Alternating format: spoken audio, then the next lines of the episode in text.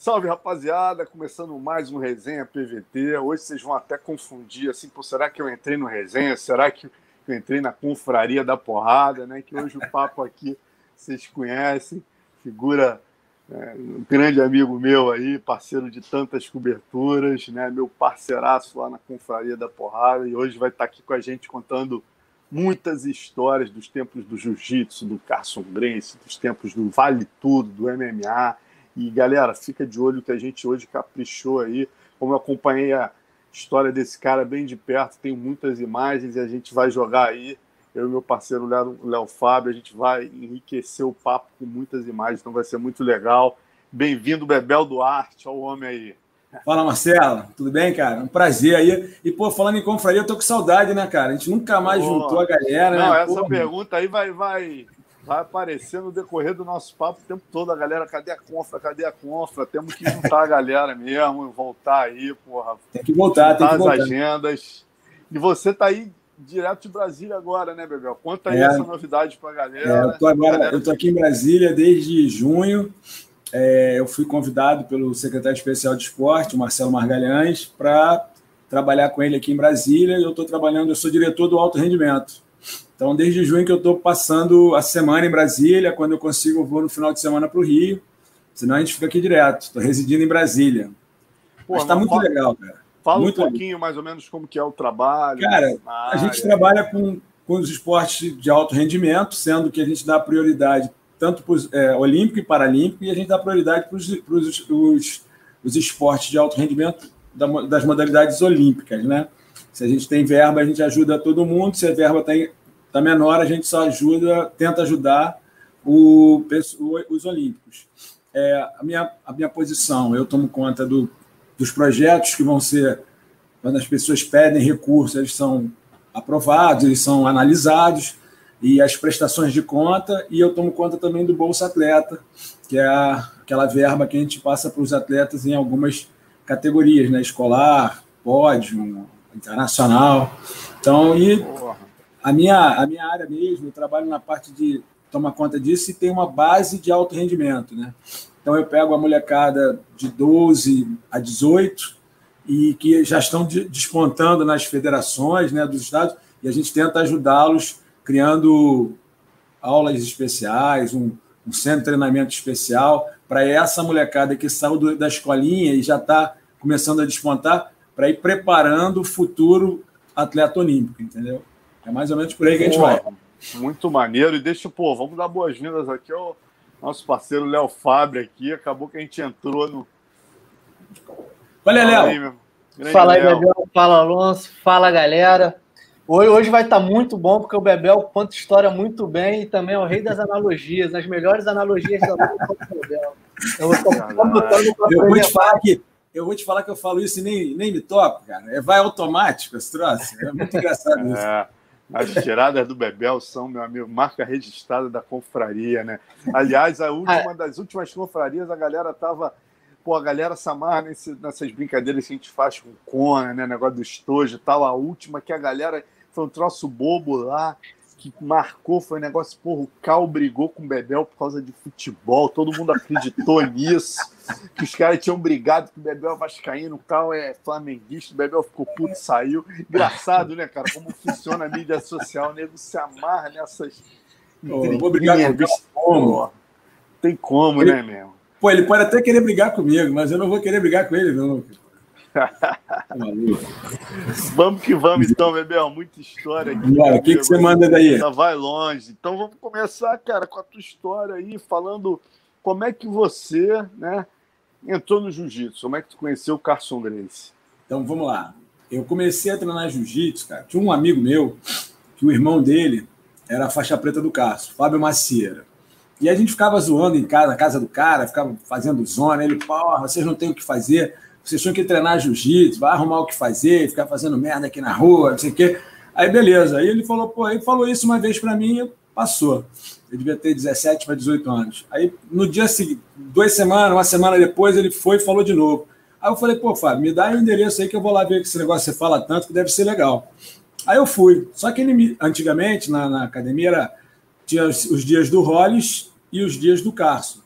Assim que o Hollis faleceu, é, o Carlinhos, né? O Carlinhos, presidente da, da Internacional, da Confederação também, é, assumiu os horários do, dos dias do Roy, do Rolls. E aí a, o Fábio era a faixa preta do Carson, ainda é faixa preta do Carson, mas ele me passou um dia, eu não me toquei, eu fui num dia, num dia que não era do Carson. Então eu comecei a treinar, fui lá, me matriculei, comecei a treinar, mas era na pessoal do, com Carlinhos.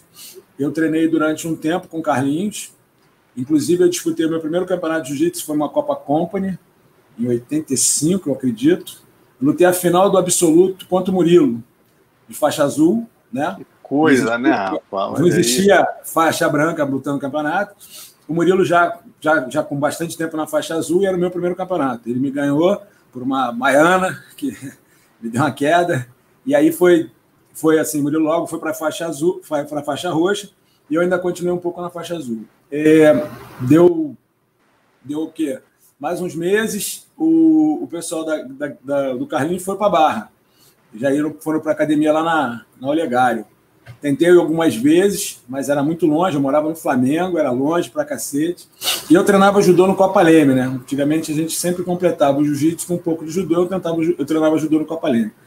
Um dia do treino do Carson, que eu estava aí indo treinar no Copa Leme, cheguei lá, tinha tido um problema na disjuntor lá, não tinha luz no Copa Leme. Eu já estava finzão de treinar, eu falei, ah, quer saber?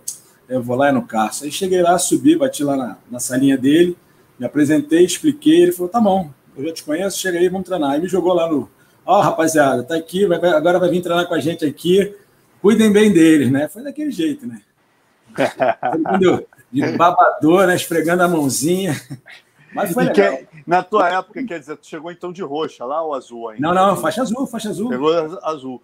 E aí, quando você chegou lá, quem eram os, os cascas grossas máximas, cara, assim, assim Cara, já tinha Cássio Cardoso, né? Peixotinho. Tudo de preta já. Fieira, Rosado, a Sarra Zé Eduardo, Kaique, a galera toda já tava Peixotinho. lá.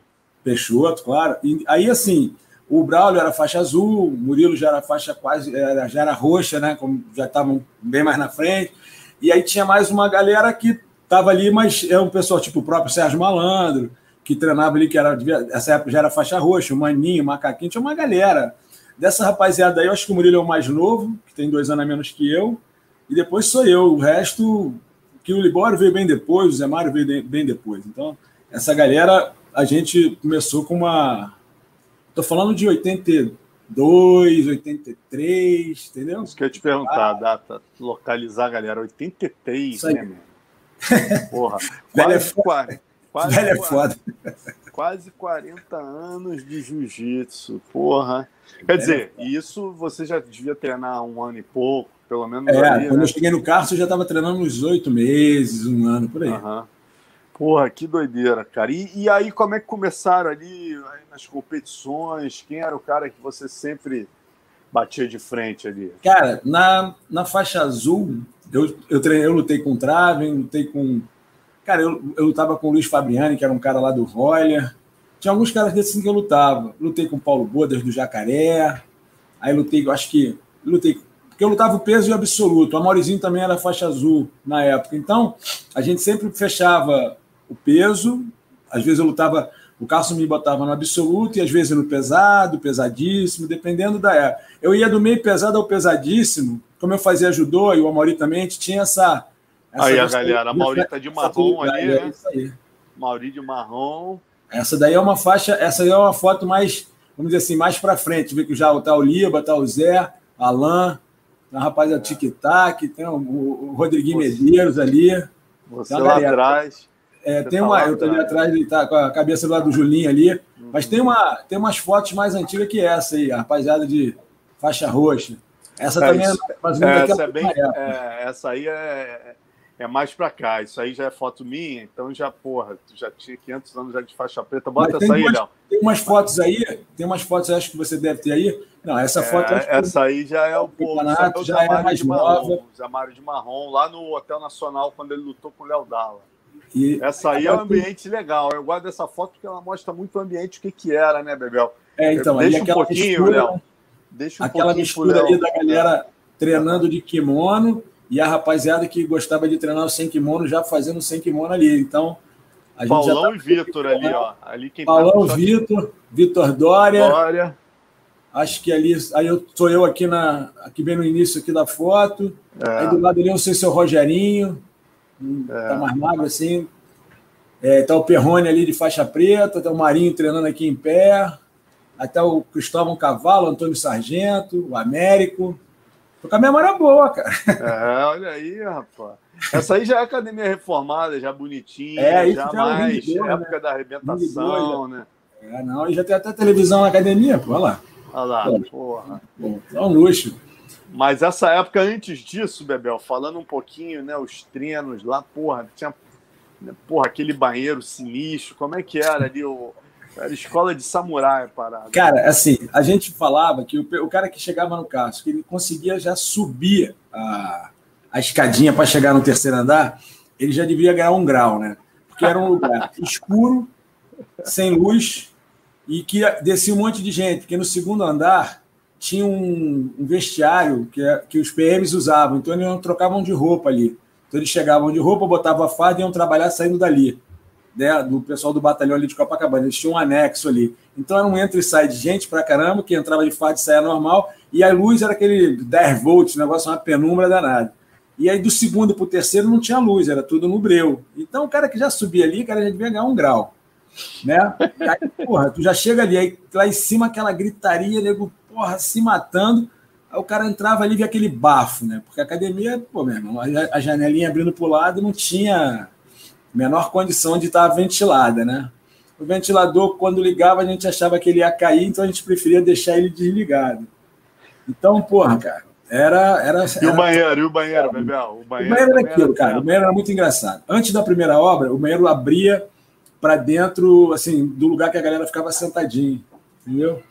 Que a galera ficava sentadinho.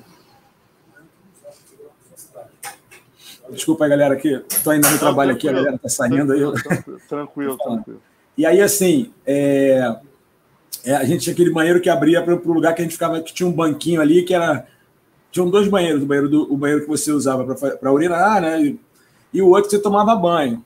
Lá no, no tomava banho você tinha um, um, um, box, que era de cimento assim, uma parada, e aí tinha dois chuveiros, água gelada, claro, e um espelhinho uma pia. E do outro lado tinha esse, que era um negócio mais que você tinha mais acesso pelo tatame. Aí o Cássio era incomodado com isso, ele abriu a porta, ele fechou aqui e abriu a porta para o tatame. Ele, ele ficou, achou que ia dar mais privacidade. Mas era, porra, irmão, imagina a cena, né? Ele fechava a porta da entrada e abriu o banheiro e ficava sentado, falando, conversando no meio do treino. Porra. Aí o cara levantava, ia lá, porque sabe que tem aquele todo ritual, né? Tem muita gente que não gosta de usar o papel, aí, pá, então já andava, ia pro banheiro, tomar banho. Pô, meu irmão, é totalmente, é, totalmente adversa a situação. Ui, tá falando o número dois, né? O número porra, dois, o malandrinho, você tava ali, porra, você tava no trono, ficava vendo treino ali no número é, dois, ficava assim, trocando uma ideia. Você olhava o treino. Aí nego jogava sapato, porra, cai fora. Que isso, cara, porra. Muito trevas. E o Cássio, falava o quê? Porra, quando ele chegava ali, que ele entrava, porra, aí saía. Isso tá absurdo, imundice. É bom, aí saía. Aí o nego se ajeitava lá, não, pode vir, Cássio. Ó, se tiver aí de novo, eu vou vou olhar um pouquinho. Se tiver aquela zona, eu vou embora e não volto mais. Aí a galera se arrumava ali, esperava. Aí ele vinha e ficava ali para não deixar ele ir embora, né, cara? Academia, cara, o Carson, ele pegava a galera algumas vezes, quando ele estava com maior disposição, mostrava algumas quatro, cinco coisas lá e ficava de longe. E aí ele ficava olhando você treinar, tu achava que ele estava de bobeira, ele ficava olhando, passava. Daqui a pouco tu passava, ele chamava você, ó, tu estava fazendo isso errado, assim, assim, assim. Fulano, chega aqui, deita aí. Aí ele corrigia. Porra, cara, nunca vi igual. É um negócio absurdo. Ele de longe, em dois minutos, ele desmistificava o que tu tá demorando, sei lá, três semanas, três, quatro semanas. Agora, a, uma, uma coisa que ele fez a gente ter era. Ele, ele, ele não deixava a gente ficar na zona de conforto. Então, ele, quando, quando ele via que a gente estava ficando muito amigo, ele arrumava um jeito de criar uma, uma disputa, uma provocação, para a galera sempre estar tá querendo pegar um ou outro, e, e, e, com isso a gente ia melhorando. Então, se tu treina bem com esse cara, ele, porra, já arrumava um jeito de o teu treino não ser tão bem com o cara, que ele já melhorava o cara para te arrumar, arrumar um, um sanhaço para você, e tu já tinha que correr atrás para ganhar do cara de novo. E é assim que a gente foi melhorando, cara. Desse jeito, esse jeitinho dele forçava a gente a, como se fosse estudar mais, né? A gente estudava mais jiu-jitsu. Era, e, outra, era e, e, outra parada sinistra, né, Bebel? Que ele botava para você passar de faixa era um, era um piau, né, meu irmão? Porque ele já planejava todo mundo ali da azul a preta. Porra, é que o, o Cássio gostava muito, ele é muito competitivo e, pô, cara, ele queria ganhar, né? Ele gostava de ganhar. Então ele montava a equipe dele lá para entrar no campeonato e ganhar, e ele ficava ali. Quando não tinha um cara que ele achava que estava bom na faixa de cima, tu não, tu não subia, irmão. Então, ah, tem um faixa roxa bom que agora eu vou botar ele para marrom. Ah, esse faixa azul aqui vai subir para faixa. Aí ele vai andando. Enquanto ele não achava isso, não tem jeito. Então, pô, teve. Cara, eu acho que era mais fácil formar em medicina do que ganhar a faixa preta do Cássio. é, cara, pô, teve nego com a galera que do... comeu um dobrado. Tinha uns pesos lá que nego, pô, esquece, não tem ninguém, tu vai ficar aí. Porra, cara, não. Tipo o quê? Dá, um, dá um exemplo, dá um exemplo assim de um cara, cara que, pô, meu irmão, já era nível de preta na roxa e o Cássio não dava marrom de jeito nenhum. Ó, o Libório foi um cara fora da casinha que não teve jeito. Ele até, o Libório foi o cara que eu acho que mais rápido pegou a faixa preta com o Cássio. Normalmente... Porque pegava muito, pegava muito, porra, armlock sinistro, porra, guarda sinistra, pegava geral. O, né? o jiu-jitsu Libório era diferente, a, a, a, complexidade física dele, a complexão física dele é diferente, ele, ele é um cara muito forte, né? eu brincava com ele que ele tinha caído na poção do druida quando era novo, que, porra, meu irmão, não, não era normal aquela força, né? E ele era, tinha um jeito lá que ele fazia que as coisas que só funcionavam com ele, que eram um, um absurdo. Mas, cara, mas gente... o, o, que, que você destaca disso? Assim, o armlock na guarda, escalar? Cara, o Libório tinha uma raspada e um armlock na guarda. Ele tinha uma raspada que era aquela papai e mamãe que todo mundo faz logo quando se apresenta, de ladinho, que ele dava com a violência, que tu dava duas voltas. Quando batia, ele já tinha saído no teu braço, tu já gritando, não sabia de onde é que estava vindo. Era, uma, era, era a explosão muscular, tinha muito rápida, muito rápido, movimentos muito rápidos e com muita pressão. Então, se tu demorasse um pouquinho mais para resistir, machucava entendeu? Porque era muito justo. Agora, cara, a gente. Eu, ganhei, eu, eu demorei acho que uns três ou quatro anos para sair da, da faixa azul para roxa. Depois, assim, eu peguei a faixa preta em 93. Eu fechei a, 83, eu peguei a faixa marrom em 90. Eu peguei a faixa roxa em 90, em 87. E eu peguei a faixa azul, que, já, que foi com o Carlinho, lá em 84, 83. É, 83 era branco, 84. Então, assim, foram nove anos, né? Mas eu treinava todo dia, de segunda a sábado, e domingo, às vezes, a gente treinava também. Então, porra, não dá para dizer que a gente não treinava, né? E era duas vezes por dia. Nada mais importante que treinar jiu-jitsu. Então, era todo dia, todo dia e muito. Então a gente andou mais rápido. Se você pegar hoje o cara que treina duas horas por dia, dentro da cabeça, estilo Carson Grace, ele ia demorar bastante tempo. E outra coisa, o Carson só dava faixa de meritocracia, né? Então, se você não lutou um campeonato, se tu não ganhou, vai ganhar faixa para quê? Para que tu quer faixa se tu não luta campeonato? Era a cabeça dele era essa. Pô, bicho, tu não ganhou um campeonato ainda, esquece. Muita gente saiu da academia para ganhar faixa em outras academias porque com o Carson não dava ou o cara não gostava de lutar campeonato, ou então o cara, não, quando ia lutar o campeonato, não ganhava. E isso era uma coisa também que entrava, entrevava ele, é, assim, era o jeito dele. Você falar ah, comercialmente não era bom, mas, cara, era, era a forma que ele tinha que ele ganhava. Para ele era mais importante ganhar os campeonatos. Então era isso que ele fazia. Que doideira, né, Bebel? E agora, lembrando dessa época, né, que foi a. Ah, não, antes disso, alguém perguntou aqui, rapaz, é, quem era pior o treino? Era. Você viu essa pergunta, Léo? Não estou achando aqui agora. Quem era. Quem era, era, mais ou menos isso. Quem era o pior treino dentro da academia Carson Grace? Cara, assim, foram, foram épocas, né? O Cássio Cardoso sempre foi um cara muito duro. Era um treino o rosado. Pô, sempre foi um cara. Pô, era um. né? Então, tomava aquele, aquele caldo monstro, né? E depois, cara, então, treinar com a Maurizinho também era uma canseira, Murilo. Mas assim, tinha uns caras que você. O jogo ia melhor, tinha outros que o jogo ia pior. Mas o Libório era o. Era assim, era aquele pesadelo, né? Que, porra, meu irmão, tem mesmo, não tem outro jeito, não? Então tá, né? Porra, já sei, vai. Pô, quando treinava bem, que sai de lá, pô, não quero voltar, não quero passar, não, não quero perder essa oportunidade de ficar. Vou ficar agora para sempre aqui, não quero mexer mais, entendeu? Mas, cara, era todo. Não tinha, o problema é aquilo, cara. Não tinha. Tu olhava para o lado assim, dos do 66, 70 quilos até os 100, era tudo treino duro. Ah, vou pegar os 70 quilos ali que é mais leve. Porra nenhuma, um sanhaço danado, entendeu? Tinha jeito. Era todo mundo muito duro e ninguém gostava de perder, cara. Então, dentro da disputa saudável, ninguém quer perder, cara. A, porra, não vou dizer assim. Hoje em dia a galera usa esse termo, né? A porrada comia. Né? Não vou dizer que a gente saia na porrada, mas a gente treinava muito duro né? Treinava muito duro, que às vezes o tatame acabava, acabava e a galera cai por cima do cimento lá que tinha. Peraí, peraí, não mexe não, puxa assim pro meio, que ninguém queria perder porra nenhuma, ceder nada. Demorou a chegar ali, porque acabou o tatame, foda-se, traz pro meio, vambora. E era e normal. Eu lembro, Bebel, eu lembro uma seletiva de vocês, cara, que eu já estava cobrindo, e aí o Carson me deixou entrar lá, que eu fiquei chocado, meu irmão. Que nego dizia, né? A seletiva do Carson normalmente definiu o campeão e o vice de quase todas as categorias. Teve uma época Pô, meu irmão, era aí, é, cara, era é, essa que eu vi era lá naquele, acho que foi no dojo menor. É dojo menor que a gente gostava de fazer mais lá. É, era no dojo menor e tava, cara, tinha gente assim em cima do armário, era uma parada assim. É, ali era um, era um, negócio de cimento que ele tinha feito eu botar as mochilas, mas a galera mais leve conseguia ficar ali em cima para poder olhar. E tinha umas histórias que era muito engraçado. O cara some da academia um tempão e, e esses treinos a gente chamava de treino treino para campeonato, né? Vai ter treino para campeonato, vai ter treino para campeonato.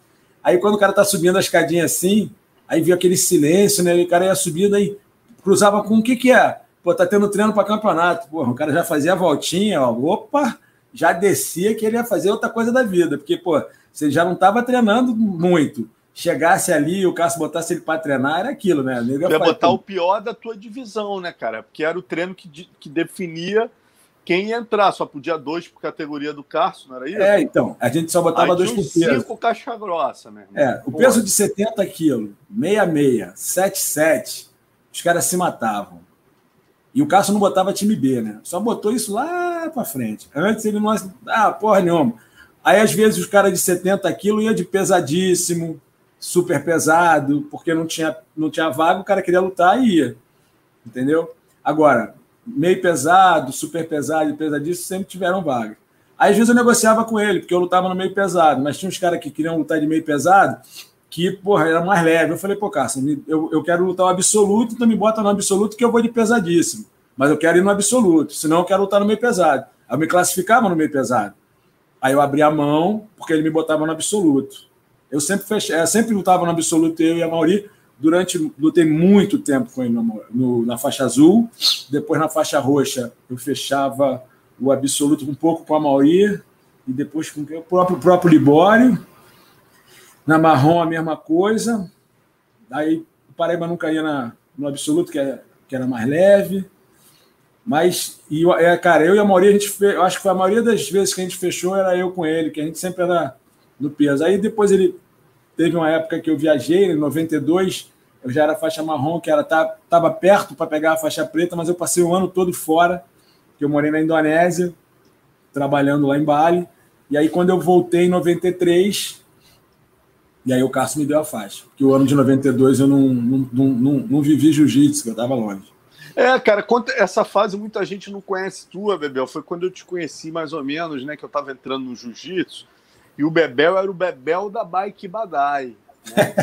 e aí, pô, quem é o Bebel? Bebel, Bebel da Bike Badai, Bebel da Bike Badai. Conta essa história. Você tinha uma loja e tal e foi para a Indonésia. Tem, tem, até a história que eu quero que você conte depois, que você chegou até a treinar com o Royce lá na, na Indonésia. Isso, isso.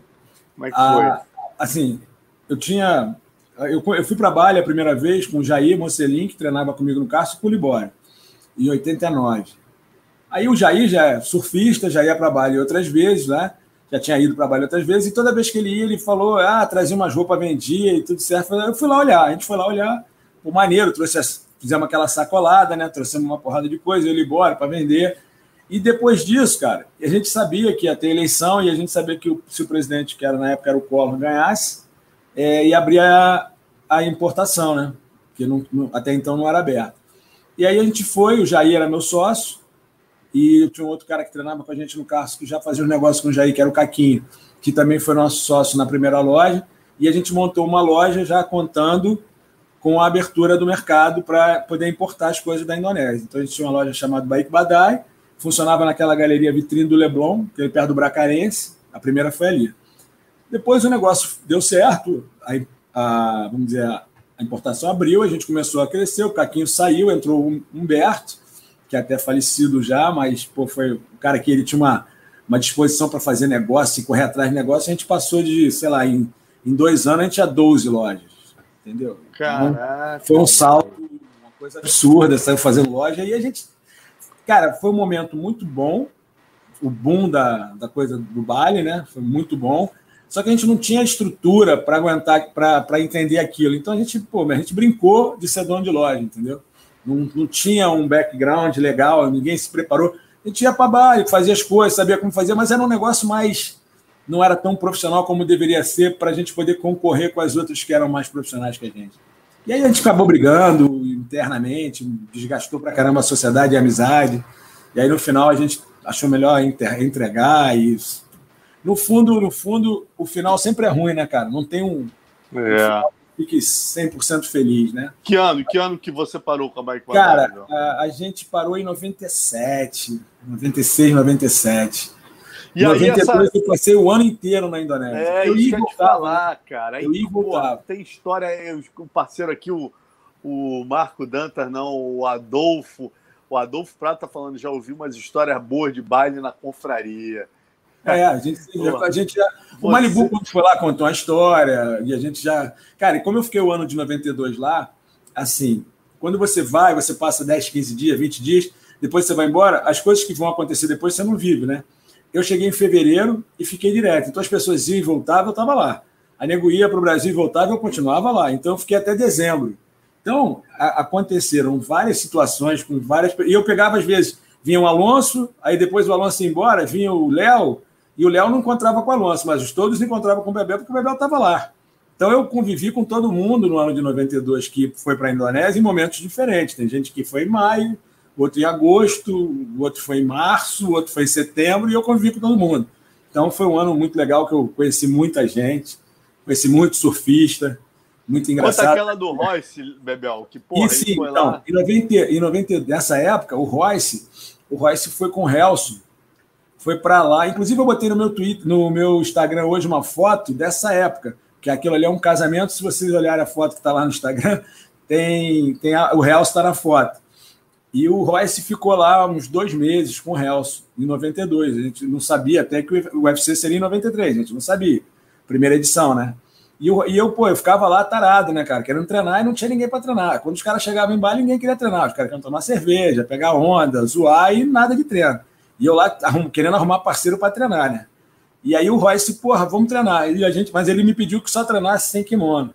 E ele treinando, só, a gente só treinou sem kimono. Na, onde eu morava, eu tinha uma grama, um gramado assim na, na minha, na, na, no meu condomínio, que eu comprei uma lona daquelas de cobrir carga de caminhão, furava assim no chão e a gente treinava. E treinando sem kimono, e ele treinando muita chave de pé, né, cara? E a gente sabe que a gente tinha aquele, aquele Aquela aí, situação. Foto, ó. Léo, Léo é sinistro, aí. Léo é sinistro, lá. Aí, bota aí. Léo é errado. Tá vendo? Aqui, ó. Aqui do lado, do lado ali tem um cara de branco, né? Em pé. Aí embaixo é o Caquinho, que eu falei que era meu sócio. E esse cara aí com a camisa azul de bola é o Helson, pô. Ah, ele aí, Léo. Dá para dar mais um, não, né? Dá para ver? Deixa eu ver. É, não dá para dar mais um que isso, não. Aí, aí, é, dá para ver, dá para ver que é o Helson. Aí, tá vendo? Dá para ver que é o réu. Só você aqui de branco. Caquinho é, esse de branco aqui embaixo. Não, o Caquinho é esse de, do lado do Helso de marrom. Ah, de marrom, entendi. Tá, e aqui do meu lado, quem tá é a Paula Bulamarque. É, rapaz. E depois ela começou a namorar o nosso querido amigo, Jorge Guimarães. E antes ela namorava o Marcelo Bering, né? É, ela foi, diz a lenda que ela foi para lá para esquecer ele. Ah, rapaz, olha aí. Ok, ok, hein? Ok, Agora que... ok. Agora, aí, e, cara, que doideira isso, porque nessa época, né, Bebel, tinha muita rivalidade, não era uma coisa muito aceitável. Hoje a gente fala isso até, é, porra, fora de moda, mas na época, por exemplo, um cara do Carson treinar com um cara do Hélio Grace, né? Era, é, mas, cara, a gente estava em Bali, não tinha nada próximo, a gente queria treinar, ele também queria treinar, eu queria treinar. Então, pô, mesmo, vamos treinar. E a gente treinava, tinha hora que acabava a lona, a gente ia para cima da grama, embolava lá na, na, na, na pedra, perto da piscina e volta em pé. Mas ele sempre foi um cara muito educado. Muito educado, gente boa. Era muito gente boa. Foi muito legal. A gente treinou algumas vezes. E, pô, a gente é. não estava tão acostumado ainda, né? A, a, treinar só sem kimono. A gente, treinava, a gente treinou por aquele Vale Tudo 91 um período e depois voltamos para kimono. De vez em quando a gente treinava sem kimono, mas ainda não tava aquela febre de sem kimono, entendeu? Não era uma coisa que era direto, não. E o Malibu teve uma história que. Teve a história de uma briga também, né? é, o que, que aconteceu com o Malibu? Que tinha uma boate lá que a gente gostava de, chamada Café Latino. E nesse dia, cara, no Café Latino, né, nessa época, até a minha mulher estava lá. Eu namorava lá, ela, ela passou lá comigo, sei lá, um mês, um mês e pouco. Isso era julho, a ilha é cheia, né? Férias na Europa, lotado. E, cara, lá em Bali tinha, assim, umas. Não vou dizer umas rivalidades, mas o, Bali, o, o, o cara, o balinês, ele tinha algumas coisas que, como eles são mais gente, né? A parada é deles, então tinha algumas coisas que eles não gostavam, não aceitavam. E tinha um cara que era meio que mestiço, era meio holandês e meio balinês, que era um cara um pouco maior, moreno. E, o, e tinha um cara que estava que era um paulista, amigo nosso, Testa, que andava de, com a máquina dele e ficava tirando foto de todo mundo no meio da pista de dança. Era maneiríssimo. No dia seguinte ele botava para revelar, aí depois a gente ficava olhando as fotos, era mó legal. E aí ele fica, nesse dia, ele tirou uma foto da menina que estava com esse cara. Só que ele tirou a foto e quando deu o flash, o cara meio que não viu que era ele direito, aí, porra, no meio da boate, correu atrás não encontrou. Aí eu tô, eu e Malibu, pegando um drink, assim, na, pegando uma bebida lá, encostado na, na parada, aí o cara vem catuca o Malibu, me, me, dá, me dá a câmera. Aí o cara, aí o Malibu, hã? Me dá a câmera. Eu olhei para a cara do cara e falei, pô, você tá confundindo ele. Me dá a câmera, me dá a câmera, o Malibu não vai dar. Aí ele começou a querer crescer. Inglês, um... isso, né? Falando inglês. Falando inglês. Aí ele foi, chegou para perto do Malibu assim, meio que deu, deu uma empurradinha no Malibu, cara. Muito engraçado. O Malibu, Malibu ele olhou para mim assim, tá vendo, Magrinho? Eu me afasto, eu tento não provocar, mas tu vê, os caras vêm para mim. Depois a culpa é minha. Aí botou o copo em cima do balcão, my friend, aí ficou lá todo. Aí o cara, pô, deu um empurrão nele. Aí, cara, o Malibu, quando fica nervoso, ele sobe o bigodinho aqui do lado assim, ó. Levanta assim, ó.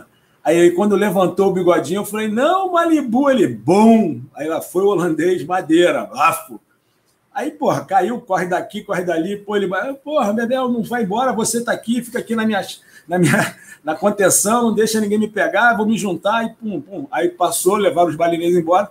Aí o cara voltou lá, daqui a pouco, sei lá, estamos lá dentro brincando. Aí o cara vem lá de fora e fala assim: ó, oh, galera, tem aquele balinês aí que deu aquele problema, tem uns 200, lá, sei lá, uns 50 lá fora querendo pegar vocês.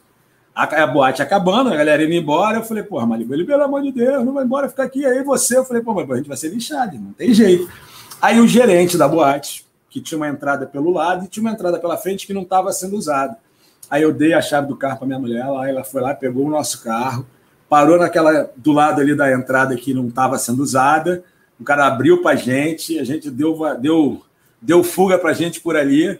E aí o Malibu ficou, sei lá, uns dois dias guardado, enquanto a gente estava fazendo a, a galera da ONU, estava trabalhando para fazer a paz, entendeu? ah, muito bom. Agora, Bebel, voltando um pouco, saindo de, de tem joinha, mas a, a do joinha a gente deixa para lá para uma outra oportunidade. tem muita história. Agora vamos por. Pô, cara, voltando um pouquinho aqui. Antônio vamos... na área. Quem? Antônio, Antônio Jaúde. grande resenha, Antônio está aqui, cara. Aí. Antônio está aqui em Brasília também, pô.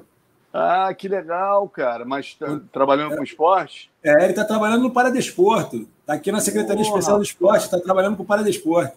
Que notícia boa, rapaz. Porra. Ótima notícia.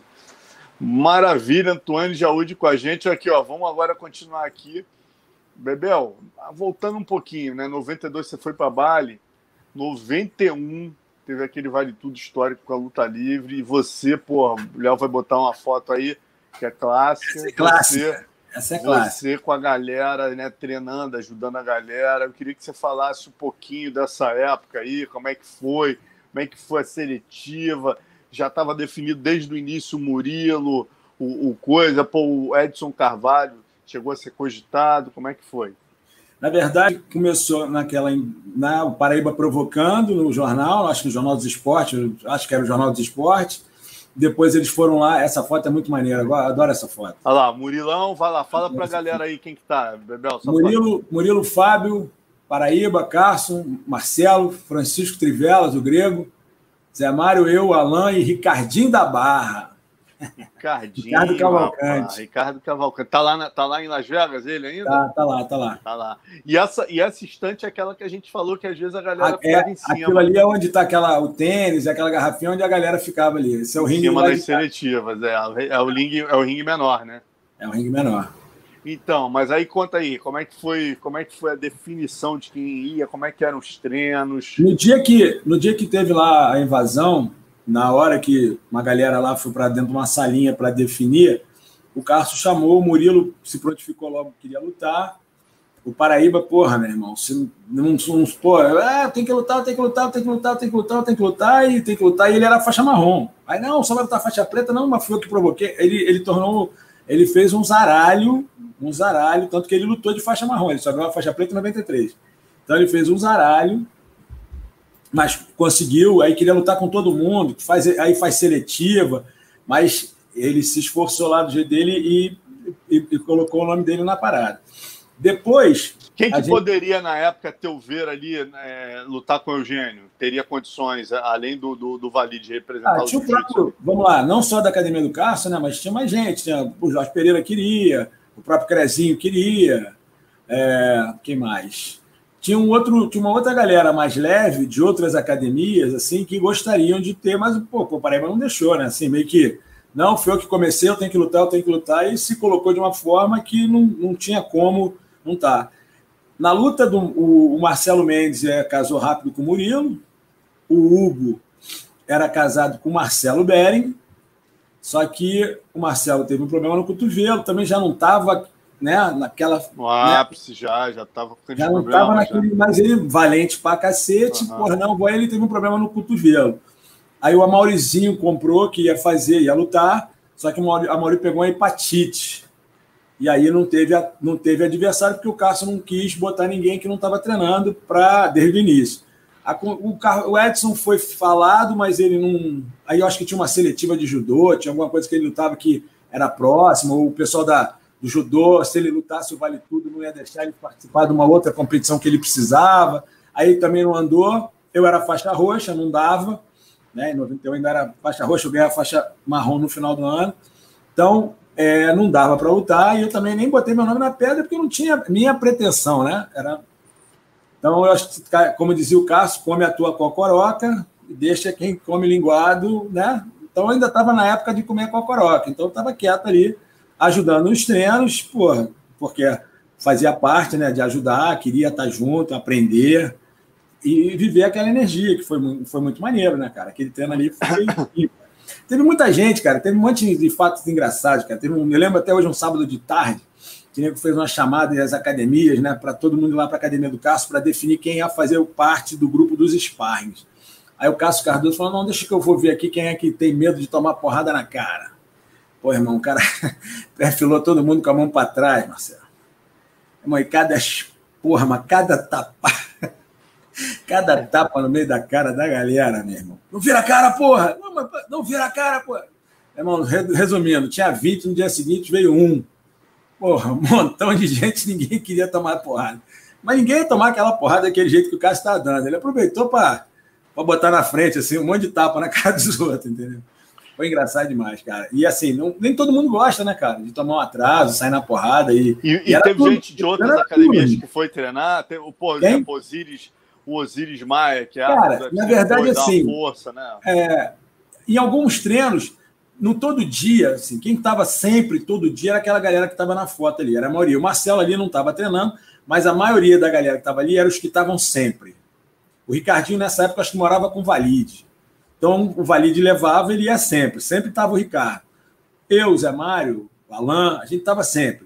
Aí tinha treinos que, ah, vamos fazer um treino específico. Aí traz um cara que é bom de chave de pé. Ah, traz o, o cara que vai lutar com o Murilo, é um cara alto que tem um chute. Aí traz o Osiris para tentar fazer o jogo do cara, que a gente buscava informação. Então era meio que fazia dessa forma. Não era um, tinha uma galera que era que tá, era fixo, que estava sempre, e tinha uma galera que a gente trazia esporadicamente de acordo com o treino que o cara, na verdade, o Cássio que solicitava, né? Do treino que o Cássio queria fazer. Ninguém se metia no treino. Dava um pitaco outro, tomava aquela. Pronto, agora não precisa mais de treinador. Então tu já sabe tudo, posso ir embora, né? Aí, aquele jeitinho. E ele botou a mão mesmo, Bebel? Botou a mão mesmo? Chegava Cara, ali esse- na guarda, ele Cara, trava o nesse- quadril né- aqui, faz isso. Isso daí, com certeza. Fonda, cara, eu tive, eu fui um cara que eu tive bastante sorte, porque assim, eu posso falar, eu treinei com o Carlos nessa época aí, a gente tomava banho, a água era gelada, né?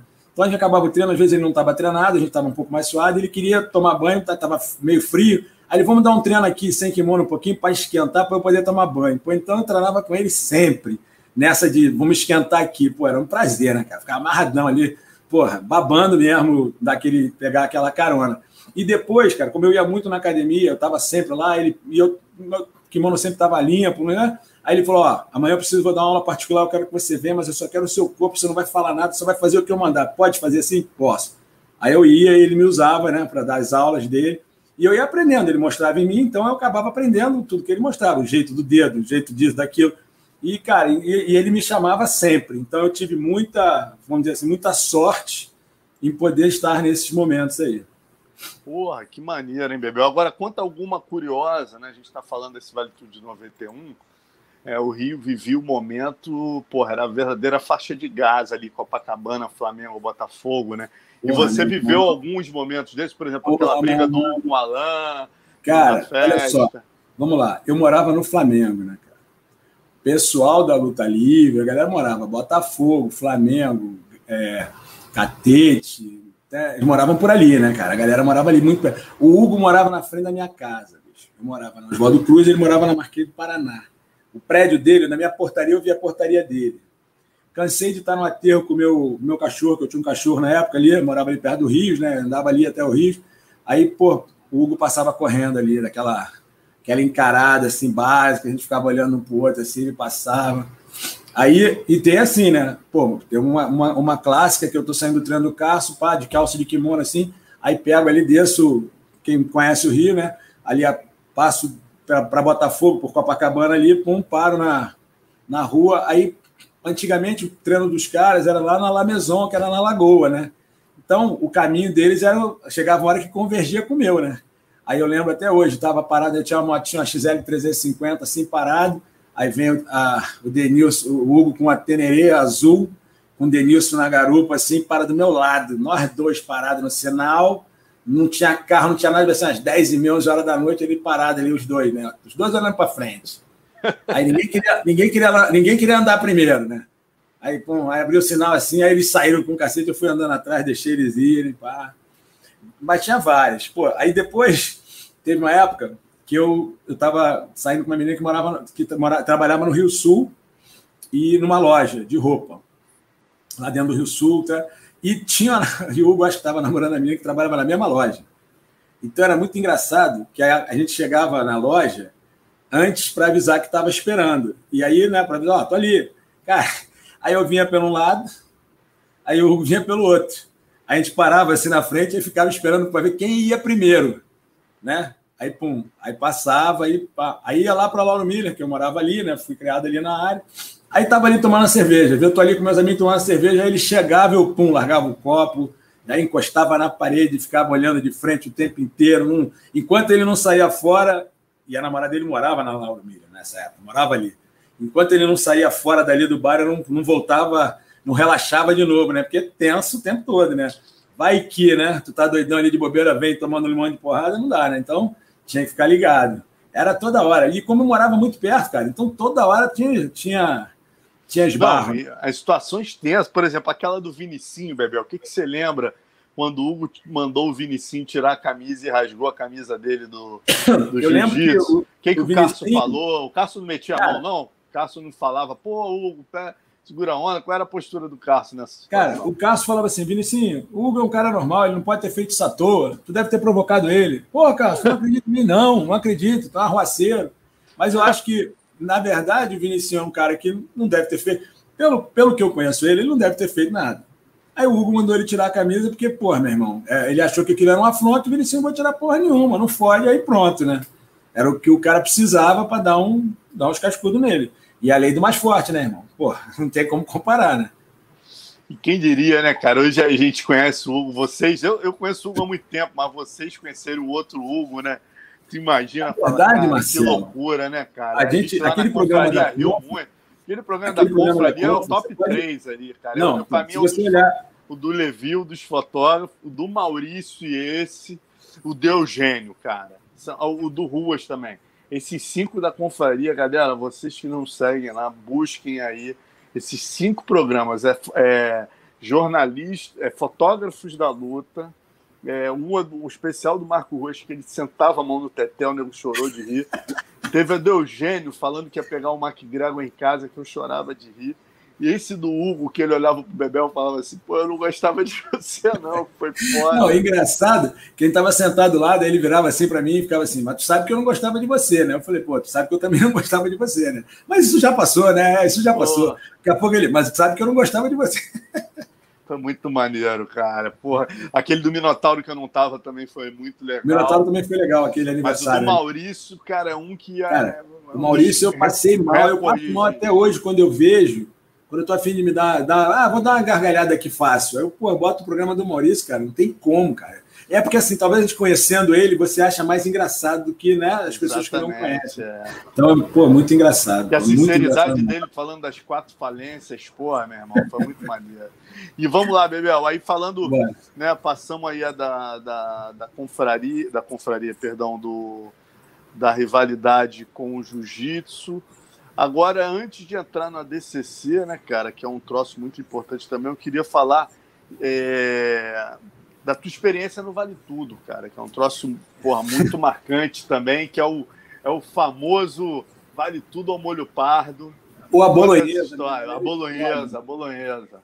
Vamos lá. É a seguinte, cara. É, eu treinava. O Carson teve uma época que ele chegava, queria sair, fazer as coisas.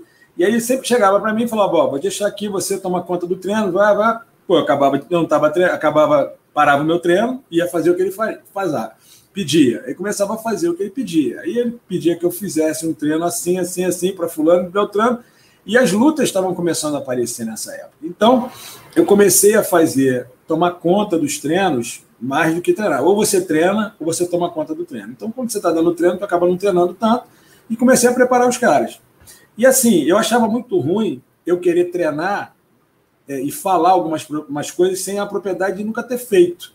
Então, como é que eu vou saber se aquilo é assim? Se o, se, qual é a sensação que a pessoa tem? Então, eu fiquei insisti bastante até conseguir uma luta, porque eu queria passar pelo treinamento, sabendo que ia ter a luta. E em vez de dar o treino, eu ia ser treinado para passar aquela situação e ver qual é a reação. E eu consegui fazer isso. É, esse era o meu intuito. É, eu entendia que tinha pessoas que eram melhores do que eu, que eu seria um bom sparring, que seria um bom treinador, mas talvez eu não fosse tão bom para estar tá representando a academia do Castro. Tinha pessoas melhores que eu ali, eu, eu me coloquei dessa forma. Essa foi a minha visão. Podia até ter lutado mais e ter, ter ganho, ter perdido, mas eu achava que eu contribuía mais do jeito que eu fiz. Que eu, era a minha posição, então eu quis fazer aquele, aquela, aquele vale tudo para entender o que, que o cara passa na preparação, dúvida, nervoso, a porrada entrando, é mão pelada, né? Só tinha coquilha e protetor de boca, porra, mais nada. Entendeu? E é isso. Então foi por isso Fala como é que foi, como é que foi o evento, a situação toda que você então, entrou. O evento foi, o evento foi aquele evento que o Carlão fez as três lutas na noite, né? Eu era, eu fiz a última luta antes da final. É, lutei com Sombra da Noite, o Casca Grossa da Pesada, é, que nessa época a gente não tinha peso, né, cara? Dependendo da situação, o nego lutava com qualquer, qualquer um. E assim, e eu fiz uma coisa que o Cássio depois me sacaneou, me, me sacaneou pra caralho, que eu cortei o cabelo no dia da luta, antes da luta, para ficar bonito. Ele falou, porra, mano, tu vai cortar o cabelo, vai deixar o. o, o você tira o cabelo, o couro, o couro cabeludo fica mais, vamos dizer assim, mais, mais, mais fino, não tá tão preparado, não tá encascorado. Então, por isso que o cara te deu um, um soco na cabeça e abriu e sangrou desse jeito. Porque, assim, essa experiência a gente não tinha, né? Depois a gente aprendeu, né? Mas na hora a gente não tinha. Então a gente, porra, cara, cortei a cabeça, cortei o cabelo e aí a cabeça sangrou a pampa. Mas foi legal, foi, sim, fiquei nervoso, claro. E a gente ficava na, no vestiário desde cedo, aí o Carlão ia, saia na porrada, daqui a pouco botava o Carlão todo arrebentado, remendo o Carlão, bota gelo, aqui, porrada de novo, daqui a pouco volta o Carlão, eu lá dentro esperando, não conseguia sair para olhar, agoniado, já tenso. Aí, porra, não, vai, vai tomar rip de fio? Não, não toma, senão vai passar mal. Peraí, caralho, porra, aquela aquela adrenalina, mas pô, quando acaba a luta é muito legal. É, é muito bom. Pô, meu irmão, imagina a adrenalina, porque era o Carlão ali, era muita responsabilidade, né? O wrestling tinha ganho, ganho o jiu-jitsu. E o Carlão era um cara que, que eu, pô, cara, era meu amigo pra cá. A gente, é, a gente é bastante amigo e treinava junto e tava junto. Então, então era a emoção de pô, ver o cara ganhando e preocupado que ele tá, porra, três lutas na noite. Ouvindo as histórias que ele caiu da corda de sisal, com as costas no chão, arrebentou a costela. Tá aleijado. Agora, agora o Carlão tá aleijado, não tem mais jeito. Daqui a pouco o negão vira, tava de novo e, porra, e vambora. Aquela, pô, aquele evento foi, pro Carlão, foi sensacional, né, cara? Pra todo mundo. Pra mim também foi bom pra caramba, eu adorei. Adorei. É, uma, até legal o seu. Aí, ó. Aí, é o Tetel aí, rapaz. Nosso shake. E, ó, aproveitando a presença do Tetel, uma pergunta aqui, ó. Cadê? É, vi, tem um cara aqui, deixa eu ver. Ah, onde a gente vê esses programas? Diego Araújo, tá sempre com a gente. Diego? Simples, cara. Tá vendo aqui em cima, ó, pesquisa, pesquisar no YouTube você bota ali Confraria da Porrada e esses assuntos que a gente botou. Por exemplo, Confraria da Porrada, Marco Ruas. Confraria da Porrada, Eugênio Tadeu. Confraria da Porrada, Maurício Costa. Confraria da Porrada, Fotógrafos da Luta. Aí você vai achar ali que tem mais de 60 programas da Confraria e fica mais fácil você achar. Então é bem simples. Aqui no pesquisar, vai na lupinha, pesquisar, confraria e bota personagem que você quer. Eu, eu e o Bebel, a gente né, deu cinco nomes aí: Eugênio Tadeu, Hugo Duarte, Marco Ruas, Maurício Costa, jornalistas da luta. Cara, é, é, é satisfação garantida. E tem muitos outros também maneiríssimos, né? Mas voltando aqui, Bebel, a gente falando do. Fala, Bebel! Grande meu shake. Aí, meu shake, vamos, vamos, vamos alinhar as agendas aí que a galera tá pedindo a confra. Porra. Tem que alinhar a agenda mesmo. Mas vamos lá. Titãs, porra. É.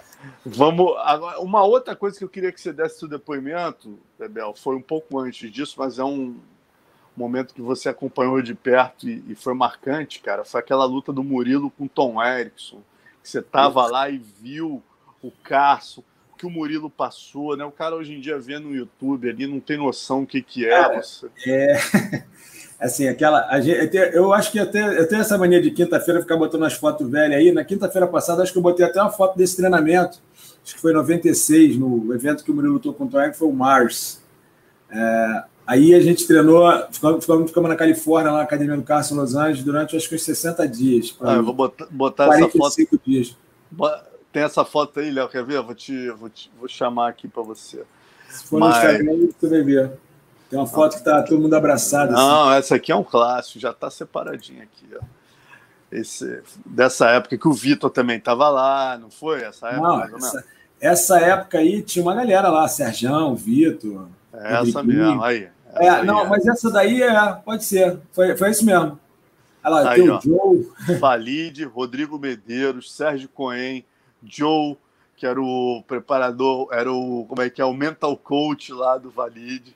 Nessa época aí, o Paraíba ah, acho que ia lutar um evento no Japão, o Vitor estava fazendo os treinos dele lá, e a, e a gente estava treinando, no caso, os, o Murilo, o Zé e o, e o, e o Carlão iam fazer a luta no Mars. Eu estava junto com ele. Treinamento. Exatamente. Então, aí fala aí, aí como é que foi o momento? Conta pra galera. Cara, Primeiro, que era o Tom Erickson quando vocês viram cara, a primeira vez? Assim, a gente estava dentro do vestiário, né? Estamos no vestiário assim. O Murilo tinha feito uma luta, o Carlão já tinha lutado, o Zé também. Aí o Murilo estava aquecendo para a segunda luta. Aí daqui a pouco a gente começou a escutar um. Olhou para aquela, aquela parada que fica de iluminar, aquela luminária assim, balançando, né? Aí escutava lá fora. Tu, tu, tu, tu, tu. Du, du, du, du. Falei, que porra é essa que tá balançando a porra toda? Aí abri a porta do. Quando eu abri a porta do, do, do vestiário, eu olhei assim, maluco.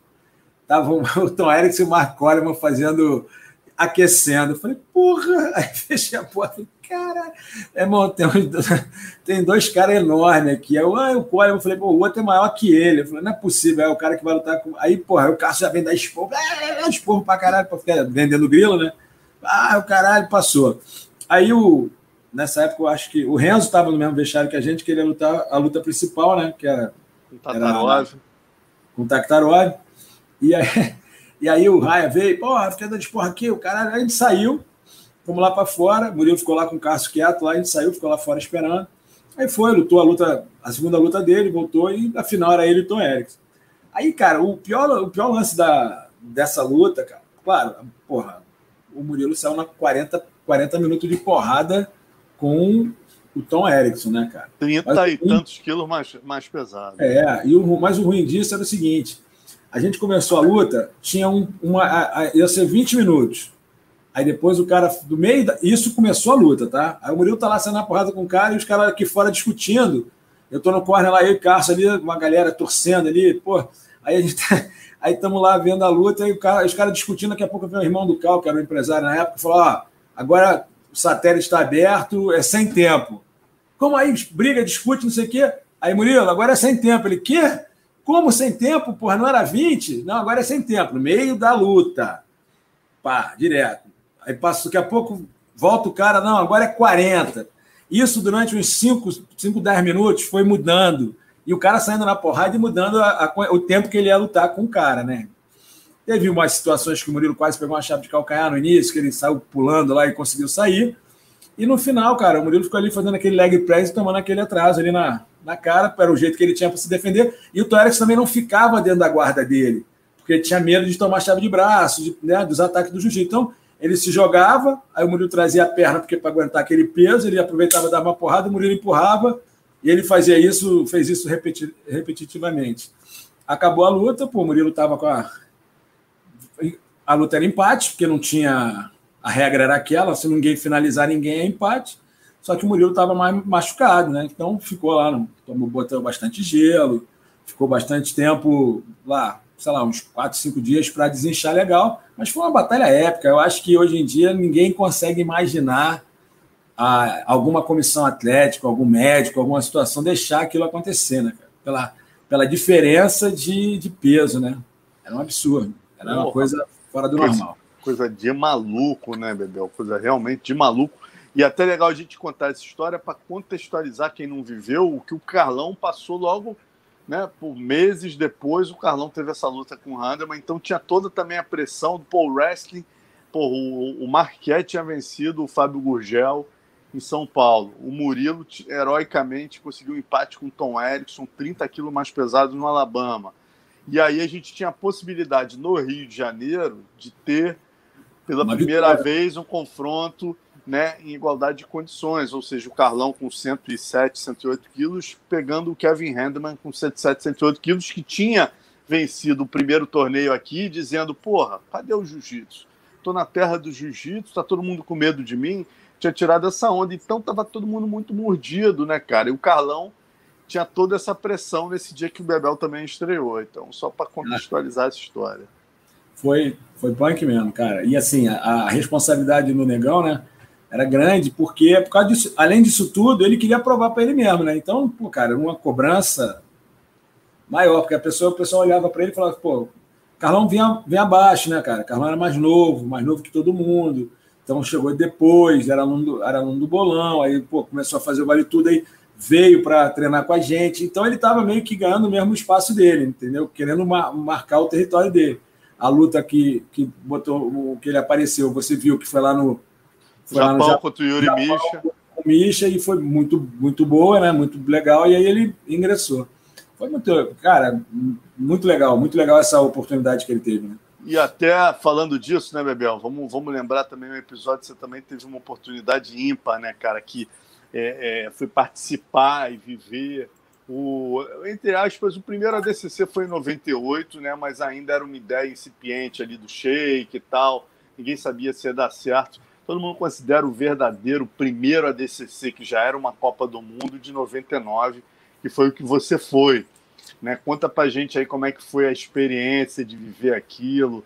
Né? Cara, Você, por exemplo, lutou com essa criança aqui, ó, só pra galera ter uma noção. Você pegou na, na tua chave essa criancinha aí. Como é que foi essa luta aí? Cara, esse cara aí na época era um, é um sul-africano que era considerado aquele homem mais forte do mundo, que puxa carreta, levanta aquela bola de concreto. Pô, irmão, tem hora que ele vai fazer aí com. Ele vai andando para frente com essa botinha de wrestling aí, você sabe aquela sensação do canivete quando fecha? A, a minha sensação é que se eu não abrisse a guarda, é que eu ia virar um canivete ali com ele, né, cara? Aí, porra, cara. Aí eu, ele tentou, passando a minha guarda assim, eu fui botar um gancho, pô, meu irmão, não saiu nada, né? Porra, nada. Eu fui virar de quatro, ele esparramou assim, quase amassou a minha pessoa no tatame, né, cara? Era um absurdo forte. Mas foi legal a experiência. Esse, esse torneio foi muito engraçado. Esse torneio foi muito engraçado. Eu acabei ficando, em, acho que em quarto lugar, né? Sei que eu, eu cheguei na. Eu perdi na, na disputa de terceiro lugar para um cara chamado. Ele lutou vale tudo depois, Chris Wiseman, acho, lá da, da, da Austrália. Dei mole, tava com a luta boa na minha mão, vacilei no finalzinho, ele me passou minha guarda. Ah, aí passou, eu fiquei em quarto, feliz da vida, ainda fui lutar absoluto, que aí que foi maneiro, né? Claro, todo mundo lutando os pesos, várias lutas épicas, uma disputa danada.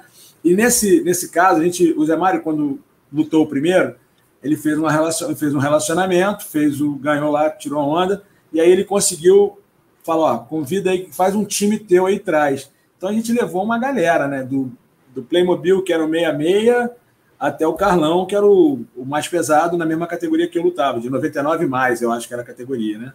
99 mais. Então, cara, pô, a gente tava com o time lotado, né, cara? Então tinha o Capone, o, o Luiz Brito, o Pedro Duarte, eu, o Murilo, o Zé, é, o Play, quem mais? Deve ter mais gente, cara. Eu acho que tinha uns 10 da gente, quase uns 10 da. Ah, só aí, ó. Pedir pro Léo botar essa pra galera ter uma noção como é o primeiro ADCC, que é meio que Copa do Mundo, meio Olimpíada, tá vendo? A bandeira USA e Ucrânia. Aí você tem todos os representantes, né, cara? E as duas maiores delegações, a maior rivalidade, obviamente, era Brasil e Estados Unidos. Né? Os Estados Unidos você tinha, você tinha o Josh Barney, você tinha porra, de Torti, você tinha aquelas feras todas no Brasil, você tinha toda a galera que arrebentava, Libório, Fábio Gugel, Bebel, Murilo. Então, assim, Mauri. foi histórico a Mauri, cara. A Mauri, porra, nessa época era o grande campeão absoluto, quer dizer, foi realmente histórico. Mas voltando, Bebel, desculpa, segue. Então, aí a gente, pô, cara, foi, levamos uma, treinamos bastante.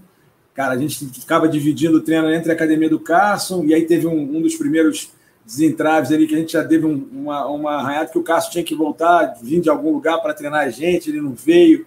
Aí a galera não queria treinar lá, e aí tem uma, uma galera que, ah, não, não vamos treinar com o Carson, não, vamos treinar sozinho. Não, aí, pô, não, outro não, tem que trazer o Carson. E a gente ficou nessa ali, então tinha treino que era em Copacabana, tinha treino que era no Leblon, na academia do Murilo. E aí, assim, a gente ficou nessa meio que dividido, mas a maioria dos treinos foram na academia, foram na academia do Murilo. A gente treinou bastante e foi, o time foi bem, bem treinado para esse campeonato.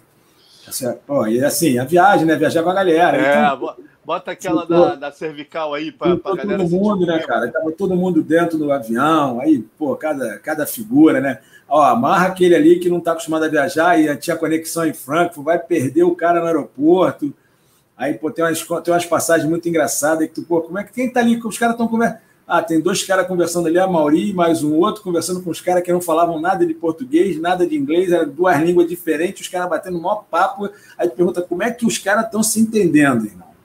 Ó, essa é, é para a gente ter uma noção do. Isso aí eu tinha uma coluna na Tatame, chamava cervical, né?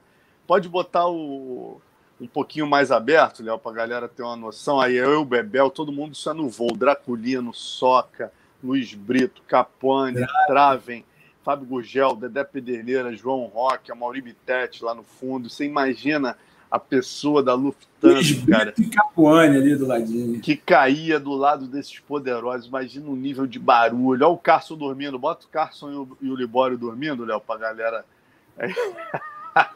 Isso aí é o registro meu do Carson e Libório dormindo. E essa história eu queria que o Bebel contasse aqui embaixo.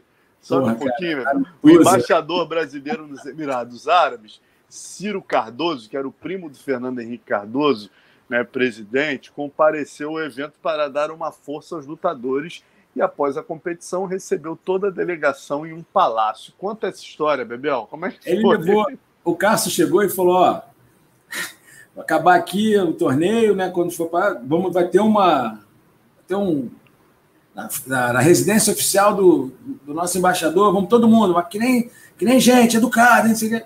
Aí levou todo mundo, pegou todo mundo no ônibus, né? Aí chegamos lá na casa do cara, o cara abriu a porta, o embaixador, gente boa, a esposa, né?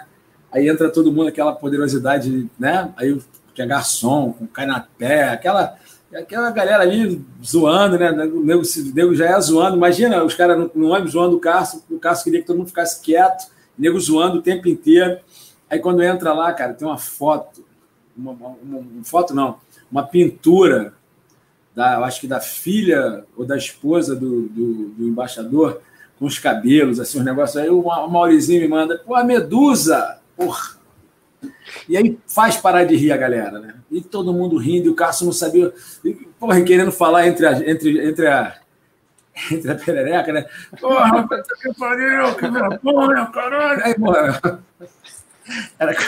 E um monte de marmanjo, cara. Parecia criança, parecia maternal, e é muito engraçado. E aí o cara todo sem graça, né? Porque, pô, a galera zoando demais a casa do cara. Mas ele era uma gente boa. A gente ficou conversando, depois a galera sentou um pouco, aí começamos a trocar ideia. A galera, a galera que foi ali era uma galera mais civilizada. É, só para a galera. Ter... Depois a gente volta para as lutas, né, cara? Mas olha, para a galera ter uma noção do que era o, o, clima lá. Depois, quando acabava o ADCC, ia todo mundo no barco do Shake Aí eu vou te pedir para jogar essa foto e depois voltar para cervical, Léo, aqui embaixo tem uma foto que eu botei que é todo mundo no barco.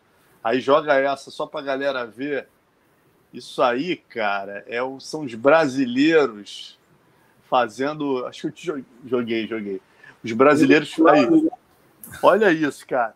Ali no canto, se eu não me engano, eu acho que esse primeiro plano aqui é o Ryan Grace. Aqui, é, se preparando para pular o Royler Grace lá no fundo, quase chegando na água, o Zé Mário. Né? E aqui você tinha Kira Sod, você tinha Marquinhos. Pode voltar para cervical, Léo, que eu tenho uma foto lá que é embaixo que dá para ver como é que era o ambiente dentro do barco do Sheik. Quer dizer, acabava a competição, era todo mundo, né, cara, junto no barco, era uma coisa com única. Confraternização, né? confraternização da galera. A, a rivalidade uma... que tinha no jiu-jitsu na época, né, cara? Então aí, olha só, olha o barco, olha o barco.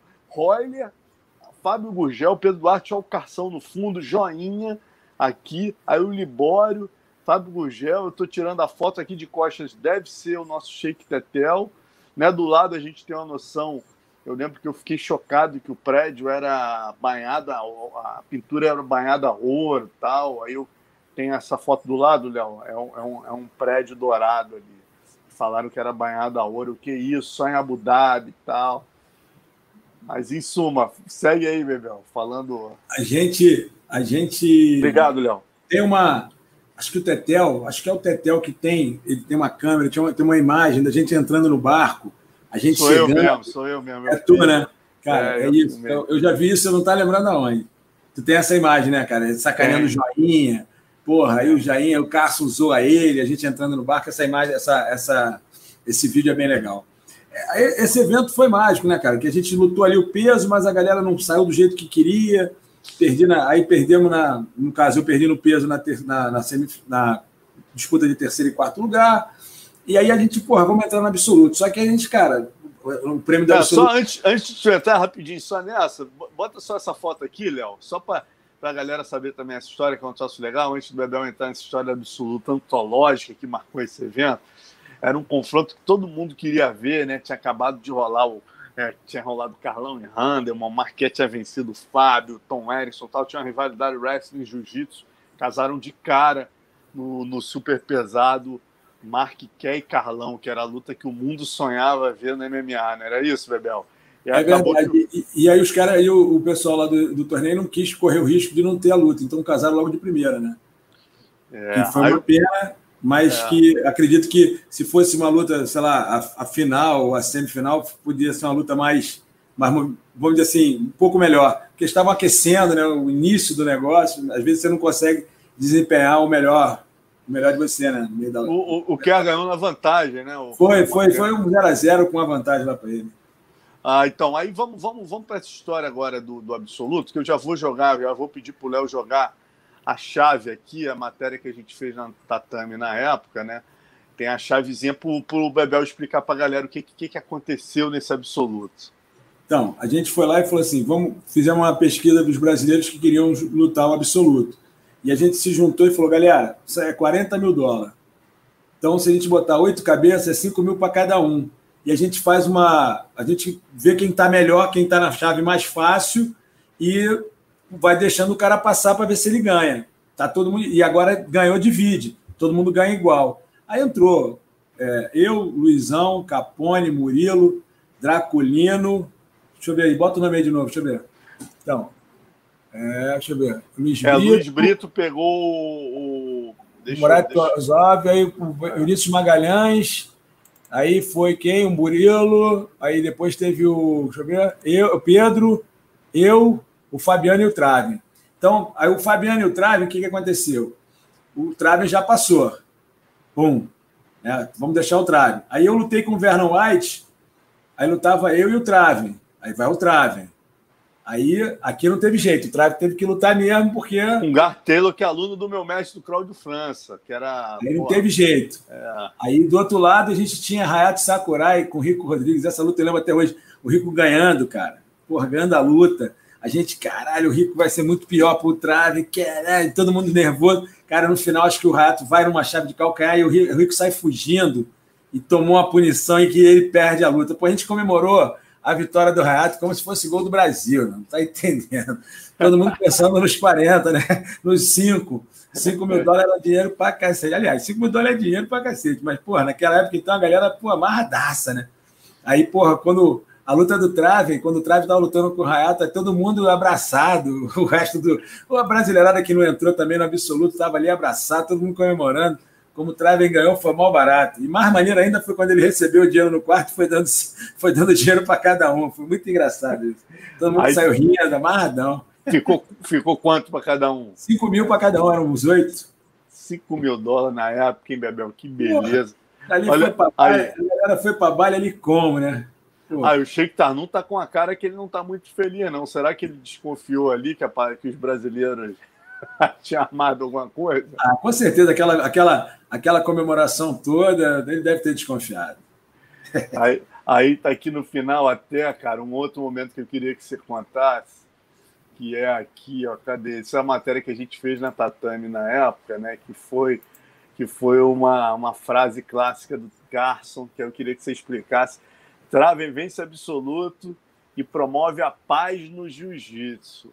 Né? Conta, joga Na essa, Léo, para ele. ele fica, o Cássio ficava zoando dele. Pô, Trave, teve que vir para Abu Dhabi para fazer as pazes. A galera acabou, agora não tem mais rivalidade. É tudo uma coisa só. Quero ver como é que vocês vão, vocês vão lutar contra agora durante a, os campeonatos de jiu-jitsu. Vão ficar tudo amigo agora não tem mais campeonato. Olha, não, essa foto aqui embaixo, Léo, dá, dá para subir um pouquinho? Eu não sei se se complica para você subir um pouquinho, que dá para sentir o clima. Essa foto eu tirei de baixo é a galera na arquibancada, cara, pulando. Você vê que é uma união só, é barra grande, isso é coisa inimaginável, não, né? Não tinha isso, cara, não tinha Porra, isso. Era Ali uma qualidade todo ferrada. Junto, todo mundo junto pelo atrás dos cinco. E aí no final, né, tem uma, uma, um momento antológico, que é quando a gente está no trem, assim, né, que o Carson se despede de todo mundo, tá aí, ó. Obrigado, Léo. Aí puder jogar só essa parte de baixo, ó, que dá para ver, dá para ver legal a galera na arquibancada aí, ó. Aí, olha lá. Pô, Pedro do. Olha lá, olha o clima, carnaval, meu irmão. O Sheik deve ter falado até alguma coisa estranha. Esses caras se odeiam no Brasil, mal se falam, um rosna pro outro, olha lá. Olha o Capuane, Pedro Duarte, Murilo Bustamante, Zé Mário, Libório. Aí você tem aqui Draculino, Soca, Mauri Bitete, atrás o Tetel com o braço levantado. E aí o Carson nessa estação de trem, né, cara? É, olha lá, aqui, ó. Roberto Trave, ver todas as facções do jiu-jitsu unidas gritando meu nome foi algo que me incentivou muito. Isso aí, hoje em dia, até a gente olha assim, né, o cara que talvez esteja vendo, vê o jiu-jitsu de uma outra maneira, ele não tem ideia o que, que significava, né, cara? E o, e o, e o Carson botou aqui, ó, a frase do Carson eu botei na matéria aqui embaixo. Não existe mais creonte. O Traven promoveu a paz no jiu-jitsu. Acabou a creontagem. Foi mesmo, cara. Aí, aí esse lugar que você está falando, eu acho que a gente faz é, em Frankfurt, né? Que a gente troca de avião, aí tem uma galera que vai para um lado, que vai para América, outra. E aí ele, ele, ele falou isso. Mas é, foi, pô, foi muito legal. E assim, eu sempre me dei. Eu lutava com o Trave, a gente lutou acho que duas vezes, uma na azul, outra na marrom, ganhei uma, ele, eu ganhei outra, um a um. E eu, depois é, teve uma luta do Toquinho, acho que em 2008, que eu cheguei um pouco antes em Atlanta, e a luta ia ser lá, e e eu fiquei na casa do, do Trave uma semana. O cara, mó sangue bom, me, me, pô, me recebeu de braços abertos. A gente já não se viu há um tempo. E assim, cara, muito legal. Eu sou um cara que, porra, eu gosto dele de graça. Um cara muito legal, muito legal mesmo. Então a gente tem essa rapaziada que treinou jiu-jitsu há mais tempo, que hoje, na época, não se falava, hoje tem um relacionamento muito bom. Com certeza, cara. com certeza, muito bom, é verdade. Bom. porque a gente tem uma parada que a, que a galera não consegue entender o que, é, o que, que era aquilo lá atrás, entendeu? Todo mundo sabe o que, que era. A gente, a gente que lutou, que estava lá atrás, a gente entende. E isso é uma coisa que une a gente, entendeu? É essa. Não vou dizer que seja essa cascada grossice, não, mas essa experiência, essa dificuldade que era lá atrás, eu acho que traz a gente mais para próximo. Maneiro, Bebel. E fala, né, uma coisa que é um assunto que a gente tem que abordar, que é a história com o Carson, né, cara? Você começou a falar até no ADCC aí, que começou a ter né, esse momento chato e tal. E como é que foi? Eu, eu acho que é uma coisa que não tem como a gente pular, né? Como é que foi? Eu acho que o Murilo esclareceu muito bem lá naquela, naquela nossa Na confraria, né? Mas, resumidamente, não precisa entrar em tantos detalhes, ah, só para a galera. Porra, foi uma, uma, uma, uma fase, vamos dizer assim, não sei qual é a cabeça do Castro, a gente estava um pouco mais afastado, e ele morando fora, escutando algumas pessoas próximas, o Cássio não falava inglês fluente, ele queria ser o empresário exclusivo da galera, e ele queria cobrar 30%. Aí tem uma parada dessa, e a gente, cara, não, Cássio, vamos fazer diferente, a gente toma conta aqui do, do Carson Grace Team, tu vem quando quiser, a gente faz aqui tudo, e tu vai ter um dinheiro fixo que a gente vai te dar, e quando você for, a gente paga um dinheiro a mais, se tu não for também, tu continua ganhando. E Mas, na verdade, quem falava isso tudo foi, era a galera que estava lutando. Eu estava ali com eles, junto, e estava no mesmo barco. E aí, na hora que ele expulsou, ele expulsou geral e fomos juntos. Todo mundo foi, foi embora junto. Depois teve uma galera que acabou saindo e veio atrás para treinar com a gente, mas na hora ele expulsou, vamos dizer assim, os cabeças, né? Que eles chamavam. Mas, cara, foi muito triste, uma parte ruim, uma.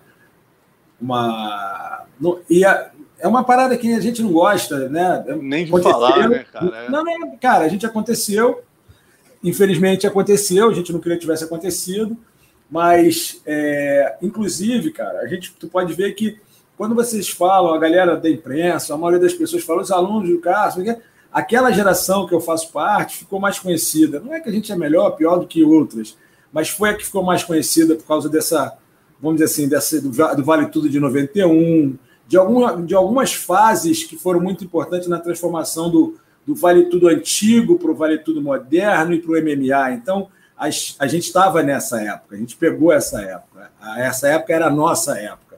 Talvez a gente não tivesse pego a, a, a, o, ganha, o ganhar dinheiro lutando, mas fazer o caminho, deixar o caminho mais acertado para a galera ganhar dinheiro lutando, foi a gente que fez. Então, a gente, até hoje, quando, vocês falam, quando as pessoas falam dos alunos do Carson, se remetem a, a gente. Gente... Hoje, hoje, hoje mais velho. Tem, tem uma galera mais é, antiga. Sem dúvida. Vocês consagraram falam, o nome do Cássio. Fala, fala, gente. Fala é, da gente. É, Vitor Belfort, Maris Perry, Renan Góes, né? Você, o, porra, o Murilo Bustamante. Esses caras consagraram o nome do Cássio no mundo. Gostem ou não, chamem vocês de, entre aspas, creontes ou não. É. Quem fez o nome do Cássio, meu amigo, conhecido no mundo todo e, e hoje em dia, não é questão de gostar é questão de, de reconhecer, é um fato. Vocês que fizeram o nome dele conhecido. Óbvio, graças a porra, a técnica dele que ele passou para vocês, mas graças à competência de vocês, né? Então isso é indiscutível. Agora, uma coisa que eu ia te perguntar, Bebel, é óbvio, né? O tempo passa, a gente tem uma. É difícil a gente com o distanciamento do tempo, a gente. Você conhecendo, é, tendo muito mais experiência na vida e tal sabendo como o Carson era era cabeça dura. Hoje em dia, quando você olha, talvez quando senta com o Murilo, com o Zé Mário, com o Libório, você consegue ver que se essa situação tivesse rolado hoje, talvez tivesse um final diferente ou não? Cara, é assim, a gente já. Eu quero conversei mais um, um pouco isso com o Libório. O Libório é um cara que. Né, incomoda, o cara, um dos que mais ficou incomodado. Todo mundo ficou incomodado, mas tem uns que sempre sentem mais, né? Acho que o Libório foi um dos caras que ficou, pelo menos verbalizou isso. Né? Acho que o Murilo também ficou bastante como, mas o Murilo é mais fechado, o Libório verbalizou. Eu acho que assim, cara, é claro que se a gente tivesse a experiência que a gente tem hoje, a gente não ia chegar a esse ponto. Mas também a gente não ia deixar acontecer um monte de coisa que a gente deixou acontecer lá em volta, que facilitou a entrada na cabeça do Cássio de algumas outras situações, entendeu? Então, assim, foi uma falta, não é experiência, a gente não levou muita fé na potencial, no potencial de algumas, de algumas pessoas em algumas situações. Entrarem Mas, na mente do Carson, talvez. É, na verdade, assim, cara, ele, ele, ele entrar na mente porque ele deixou entrar, né, Marcelo? Mas, cara, é, talvez ele quisesse. Era uma forma que ele tinha de tentar ver se ele conseguia fazer tudo de novo, se ele consegue. Entendeu? Ele, mas o material humano não tinha igual, não dava. Não dava para ter aquela mesma liga, entendeu? Não dava. Mas, pô, cara, eu acho que, claro uma das coisas que eu me, me, me, me cobro, não, mas eu tentei várias vezes falar com ele, e a última vez que eu tive com ele foi em Manaus, e, e eu estava assim, ele falou, ó, Abel, se chegar aqui perto, eu não falo nada, mas se chegar, passar daqui, sair daí, creonte, o caralho. Aí eu, uma vez eu, eu, passei no hotel, assim, na porta do hotel, ele estava com a porta aberta do Cássio, olhei assim, fala aí, Cássio. Aí ele me respondeu, porque ele não, não, não, se lembrou, não escutou a minha voz, né? Não se tocou. Aí quando ele respondeu, ah, você. Aí virou a cara assim. e foi embora. Mas, pô, a gente não chegou a se falar, né? É uma coisa que me incomoda bastante não ter conseguido falar com ele depois de tudo que aconteceu e o tempo que a gente viveu junto, né? Muita é história. Mas, pô, sabe não, disso. Sem dúvida, sem dúvida. Agora, Bebel, aí o, a próxima etapa, né, o próximo capítulo importantíssimo é a tua aproximação do Vasco. Aí vocês resolvem criar a Brasília Top Team. Na verdade, é assim, a Brasília Top Team já estava andando. Existia a Brasília Top Team já, já estava funcionando. Eu sempre fui Vasco, todo mundo sabe que eu sou Vasco, e eu tinha um relacionamento legal com a família do Eurico Miranda. E nessa época, o pessoal que trouxe o Bank of America tinha um grande amigo meu de escola que estava de presidente da, da holding lá, que estava tomando conta do Vasco esse ano. E aí eu levei, é, antes disso, o Amaury, pelo, pelo fato da dona Guilmar trabalhar no consulado português, conseguiu para ele, para o Arthur Mariano, junto com o pessoal do Vasco, por serviços prestados, né? Vamos dizer assim, é, que eles fossem patrocinados pelo Vasco. Ponto. O, o, o, teve uma situação do Vitor com no Maracanã, ele botou a camisa do Flamengo, ele fingiu que o Cascão lá, que é o outro cara que treinava no Cássio, botou a camisa do Vasco, ele fingiu que deu porrada no Cascão, aí deu uma merda que a torcida não sabia. E o Eurico, assim que ele teve uma oportunidade, ele foi lá e contratou o Vitor para lutar de Vasco. Então ele botou lá o Vitor de boxe, para ser boxer do Vasco. Foi na época que eu acho que o Vitor queria fazer Olimpíada, sei lá, estava lutando boxe, queria lutar boxe. E o Amaury o, e o. Meu nome dele, cara, acabei de falar aí agora. O Arthur Mariano, o Arthur Mariano estavam de Vasco. Aí eu cheguei, conversei com com, com o Euriquinho, né, que era o Eurico, que eu tinha acesso. Aí fui lá, conversei com o Eurico, montei, falei com esse meu amigo, né, o Fernando. Falei, ó, tem isso aqui, o projeto é esse, luta MMA, né, vale tudo, e jiu-jitsu, Vasco. Aí tinha, tinha, um, tinha um desenho de um kimono, como eu queria fazer, e expliquei o que eu, quando, onde apareceria, ia para o Japão, entendeu? E aí o cara, tá bom, vamos montar, quanto custa, eu fiz o projeto, entreguei, ah, beleza, vamos embora. E aí começou, a gente Teve a ajuda do Tetel, que me ajudou a montar o projeto. Da última vez que eu não falei, ele quase me deu uma porrada. Ele me ajudou a montar o, o projeto. E aí a gente foi e andou. E, cara, deu certo aí, mas assim, tive um monte de problema, porque eu achei que não tinha que ser só do, do, do, do Carson, eu contratei, eu chamei outras pessoas, mas tinha muita gente que queria entrar e não dava, né? Então, eu, pô, cara, eu botei, pô. Masfeitosa. Masfeitosa, o Shaolin. o Shaolin, o Robinho, o Cumprido. Tinha uma galera, tinha o Marcelinho, que era da Nova União também, baixinho. É, tinha uma galera, tinha uma galera. Cara tinha um salário, Bebel, como é que é? Todo mundo ganhava um dinheirinho, todo mundo ganhava um dinheirinho por mês. Eu ganhava um dinheirinho para tomar conta disso tudo e cobrar os caras usar os uniformes, ver a bandeira quando ganha, quando não ganha. Tinha lá, tomava conta da. E aí tinha as lutas, né? Então tinha o Zé Mário, o Murilo, o Alain, lutando Vale Tudo de, de Vasco, o Libório de, de, de kimono também. O Murilo estava de vale tudo e de, de jiu-jitsu também de kimono. Deixa eu ver quem mais da gente.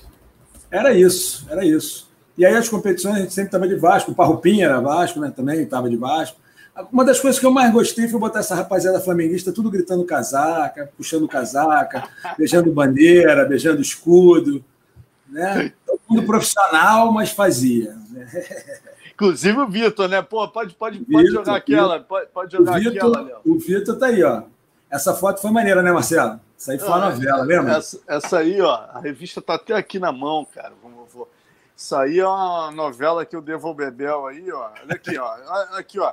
Léo, pode até voltar para mim que eu vou botar, vou botar aqui a foto que o Bebel me mandou.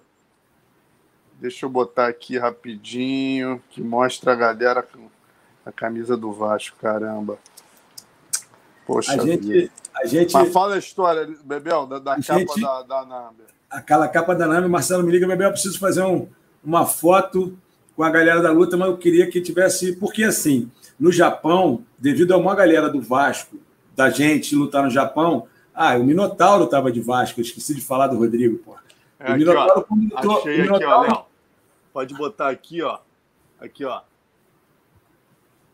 Isso aqui, Seu ó. treino na Brasília Top Team. Conquistar o mundo, projeto Vasco da Gama, treino na Brasília Top Team. Aí você vê, ó, todo mundo, ó, kimono do Vasco. Então isso aqui é a matéria da Number, cuja capa, graças a apoio que o Bebel me deu aí, ó, a gente conseguiu juntar essas feras aqui, futebol e vale tudo brasileiro, edição especial da Number né? Que aí conta essa história como é que a gente botou o Romário na praia de Copacabana com essas feras, Bebel. Foi, foi, Marcelo me liga e fala, pô, Bebel, preciso fazer uma foto assim, assim, assim. Eu falei, pô, Marcelo, caramba, como é que é isso? Não é. Por quê? Porque lá no Japão as pessoas começaram a achar que Vasco era um time de luta. Pô, e a gente sabia que Vasco é um time de futebol. Então, como é que a gente vai mostrar para eles? Ah, que é um cara que todo mundo conhece. O Romário é um lutador, é um jogador que todo mundo conhece. Então, vamos pegar o Romário que estava no Vasco, e vamos botar a foto do Romário de Vasco junto com a galera para fazer esse link. Aí ele me pede, me, me liga, eu falo, pô, o Vasco está concentrando num hotel lá em Copacabana. No Otto, se eu não me engano. Otto, né? Isso, no Otto. O Otto em Copacabana. Vamos resolver isso. Aí liga daqui, liga dali, liga para o Eurico, liga para conseguir. Vamos lá, cadê o Romário? Peraí, que não chegou. Porra, não chegou na concentração ainda. E a galera lá fora esperando, né, Marcelo? E tá Porra. ficando escuro, vai escurecer. Cadê o cara? Não chegou ainda. Não tinha, tinha que ser com a luz do dia, cara, para Copacabana aí, aparecer no fundo. Aí o Romário aparece e não tem camisa. Cadê a camisa do Vasco? Porra, não tem camisa. Não, não tem camisa. Vai para dentro da porra da. Vai lá dentro do vestiário, lá do, do hotel, daqui a pouco volta a camisa do Vasco. Finalmente. Puxa, a foto, puxa a foto de novo, Léo, por favor. Aí, ó. Aí quer dizer, aí, aí, aí, eu pensei, cara, na época, né? O mundo era dividido entre Brasília, Top Time Chute Box. Só que o japonês, o, o editor, falou para mim, cara, é, se você conseguir essa foto, que eu acho improvável, né? Porque o, o, Romário, tentamos fazer uma entrevista com ele, ele cobrou 100 mil dólares. Então, se você conseguir essa foto, a gente vai dar a capa para ela tal. Mas o, o, ideal, cara, tipo assim, eles estavam tão inacreditáveis, achando impossível conseguir o Romário, que eles falaram quem você conseguir era o ideal. Eu, obviamente, já com a minha visão de editor da Tatame ali na época, eu falei, cara, tem que ser algo equilibrado, né? Tinha que ter chute boxe, BTT e ruas vale tudo e alguém da luta livre. Só que, cara, naquele momento, para começar, não tinha como juntar, trazer o Vanderlei para o Rio, pousar numa foto. O Murilo até daria com o Zé Mário, mas com o Vitor ficava difícil, né? O certo seria o Vanderlei estar tá nessa foto. Aí, no, aí também não tinha tempo hábil de trazer o Vanderlei de Curitiba. A gente tinha pô, 24 horas torcendo pro Romário não furar, né, cara? No final deu tudo certo, né? Graças ao Bebel aí. E ao Romário também gostar do nosso esporte, né, Bebel? Vamos falar Verdade. isso também. Ele, que... sempre gostou, sempre deu moral. E, e aí foi legal que ele foi lá, tirou a foto, e aí o Marcelo, a gente conseguiu botar a capa, né, Marcelo? E, pô, ah, e, é. e, o cara lá, com certeza, as pessoas entenderam que era um clube de futebol que estava apoiando a luta. Ah, o Minotauro, quando ganhou o primeiro torneio, aquele King of Rings, ele entrava para lutar com um hino do Vasco em, pela Furacão 2000. O ritmo era de funk, ele entrando com. É, e tinha um roupão. Mas o Minotauro é vascaíno mesmo, né, cara? Vascaíno. Ele tinha um roupão que tem uma cruz de malta nas costas. O short, se vocês entrarem para ver as lutas que ele fez, que é, afinal ele ganha do, do irmão do Alistair Overeem, né, o Valentine Overeem, é, ele tá, o short dele tem, tem Vasco, tá, pô, e, e a gente tem casaco, eu, eu botei até uma foto dessa aí, a gente, ele com a bandeira do Vasco assim, a gente gritando quando ele tinha acabado de ganhar o, o torneio, foi muito legal, foi muito legal mesmo. E, e, cara, essa fase, né, vamos botar umas fotos agora para a galera lembrar da BTT, Léo, assim, é, essa fase aí foi uma... Ah, não, antes, é, antes de. A gente entrou na BTT, depois eu volto para essa história. Pode botar aí, né? Vamos botando essas da BTT para a galera lembrar esse grande momento aí, ó. O tempo que eu consegui ajoelhar, cara, olha que legal, cara. Agora bota do. Aí os três líderes, né? Zé Mário, Murilo e Bebel, os três fundadores. Aí a galera embaixo, Paulão, Arona, Minotauro, meu irmão, nessa época, Minotouro, Zé Mário, puta aí, Treino duro, hein? Treino duro. Treino. Bota aquela outra. Ah, essa aí, ó, é um clássico quando o Nicolai foi para lá também, né? Carlão, Woody. Porra. Tô vendo não, hein? Para mim não aparece. Não tá vendo não? Não. Ué, tá na tela. Agora, agora apareceu. É. Então, essa aí é, essa aí é um clássico também. Tem aquela aquela mais clássica de todas. Porra, que é... Tijolão. Que formação é essa? E, e, e, tem até uma pessoa aqui, rapaz, que há pouco tempo eu vou até te fazer essa pergunta, é, que perguntou, lembrou do, porra, do Margarida, cara. Como é que foi a entrada do Margarida no time? O Margarida era esse fenômeno todo no jiu-jitsu mesmo, Bebel? Era. Moleque, é, fora da casinha, muito bom. Muito bom. Mas cara, teve... Fala, fala. Eu tô, o Margarida, é assim, a primeira vez que o Margarida apareceu, ele apareceu de faixa roxa lá no Cássio em 97, eu acho. 96, 97. 98, por aí. E aí ele, pô, moleque faixa roxa duro pra cacete, assim, sobrando, era se desse mole ficava, porque ele era muito solto, pô, treino duro, porra, o tempo todo. Falei, que moleque é esse? Aí ele apareceu um tempo e voltou para América. Sumiu. Aí depois passou um tempo, ele voltava, ia lá, de vez em quando, dava uns treinos, ele ficava louco com ele, porque ele era muito habilidoso, muito bom, forte e muito técnico, sumia. Aí, cara, eu juro para você, acho que foi o Zé Mário, acho que foi através do Zé Mário, numa uma dessas idas para São Paulo, Margarida, uma, se encontraram, o Zé Mário conversou e trouxe, trouxe ele para dentro do, do time. Moleque habilidoso demais de pano, sem kimono, muito habilidoso. Tinha uma certa resistência de tomar umas pranchadas, mas ele lutava. Tinha uns treinos muito duros, tinha uns treinos bons de ver de submission dele com cacareco. Paulão, porra, era, era, era bom de ver, cara. Ficava parado olhando assim, porra. Ah, Arona, imagino que vocês já viram lá. Agora, falando do Margarida, conta aquela história, cara, dele, que ele também tinha um outro lado que era a poderosidade, né? Que ele fazia as maluquices dele. A do... Não, não, calma, não vou, não. A do, a do Dog, a Dog não, a do Dog não. Dog é muito pesado. Dog não tem mão, não, mano. Não, essa aí não dá. Esse horário não dá, meu irmão. Nem na compraria cabe essa. Essa é muito pesada. É só para os amigos nas internas tomando chopp. Agora é do, do Pitbull na quadra solto, com Cid Moreira. Solto na bebê. Conta Cid é. Moreira jogando tempo. Porra, meu irmão. É, o Margarida, ele, ele tinha uma caminhonete aberta, né? Tinha uma... E ele botava o cachorro dele amarrado, mas amarrado minha boca, na parte de trás do carro e deixava lá no estacionamento da BTT, na lagoa ali. Só que, cara, um dia o cachorro cismou de acordar e estava dormindo, pulou, desceu da, da caçamba e ficou soltinho dentro do clube, né? Com uma de criança. Aí os caras jogando tênis. E o cachorro foi andando e foi sentindo o cheiro atrás dele, lá. E a gente treinava lá no fundo. Então, ele do estacionamento, que era no início do clube, até o final, o cachorro foi passeando e tocando terror. Um, um pitbull enorme tocando terror e todo mundo. E na quadra de tênis, pô, jogava o Cid Moreira, os coroas que liberaram aquela área para você, né? Aqueles coleiros eram muito chato, né? Os coroas ali eram, apertam, acho que deve ser chato até hoje.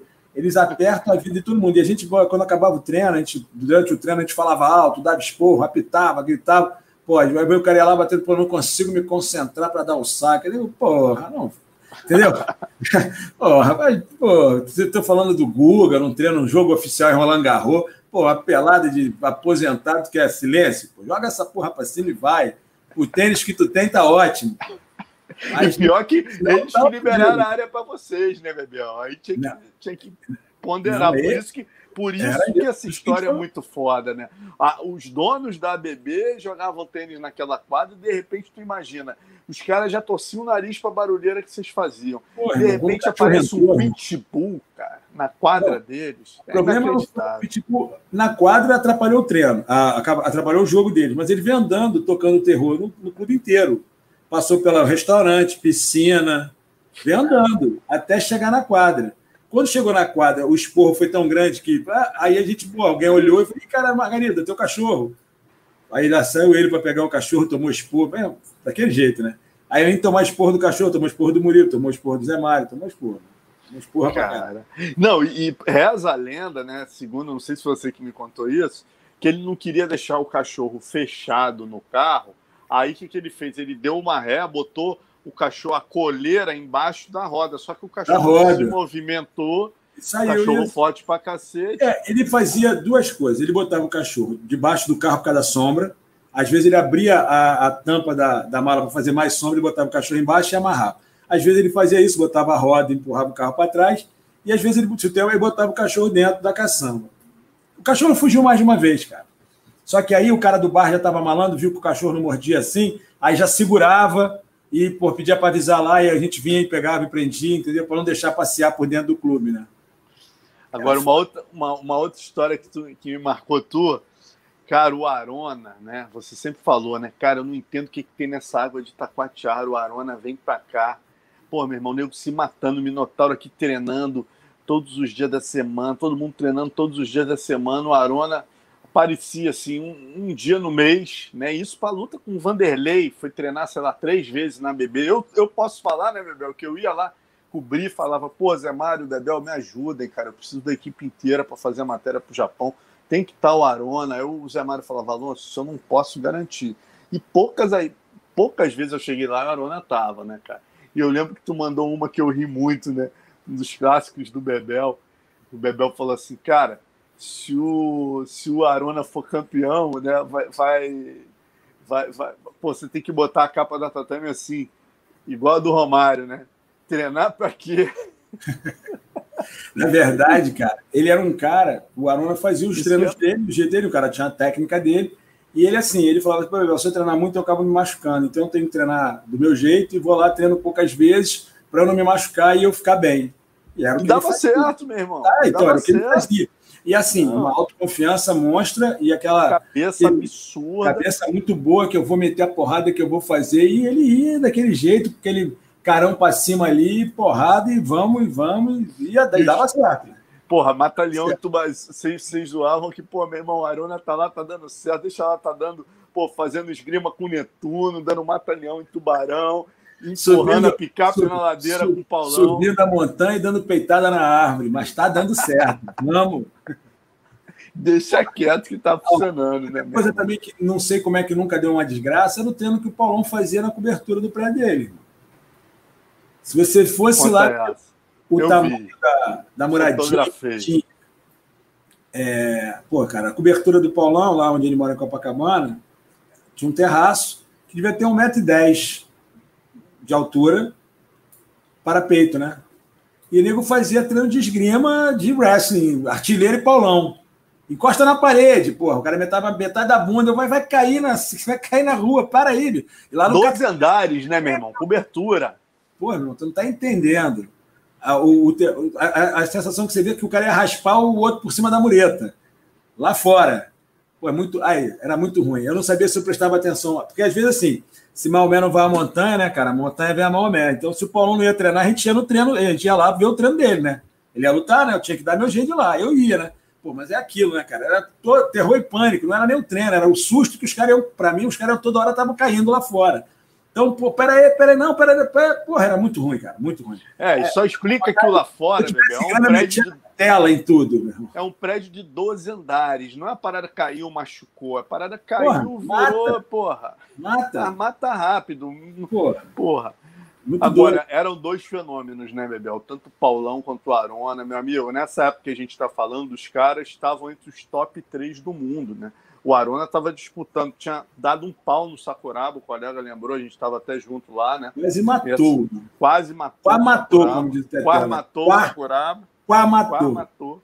E o, e, o, e o Paulão, meu irmão, ganhando do Ninja, ganhando de todo mundo, era o número um do mundo durante sete anos. O Paulão ficou invencível até 83 quilos, a ponto do Anderson falar: o número um é ele, né? Tal, mas pô, era entre os dois ali quem era o número um, Paulão ou o Anderson em 2007 ali, né, cara?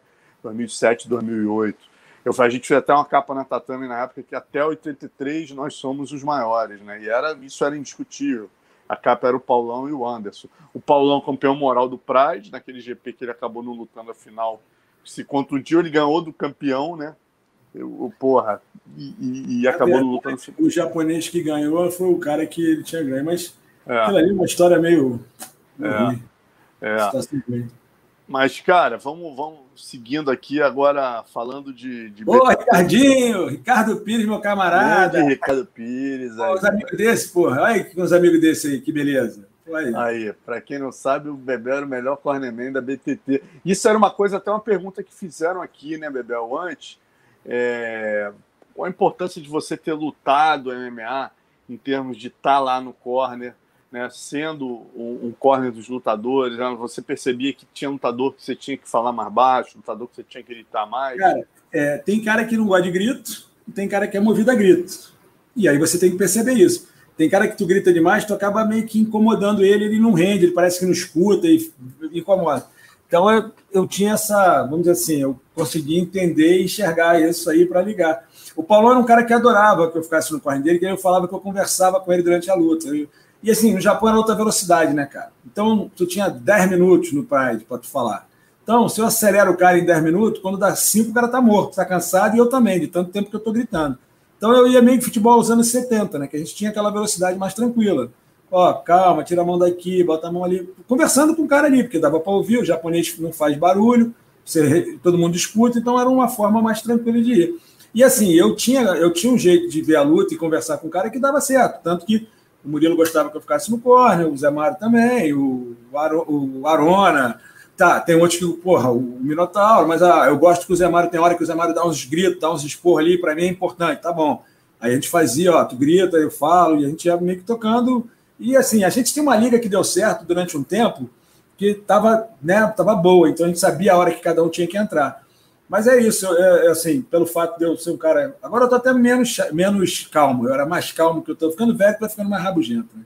Então eu era mais, mais calmo, tinha mais paciência, não estourava tanto com os caras, batia bastante papo, conversava muito com eles, então acho que era por aí que, que andava mais.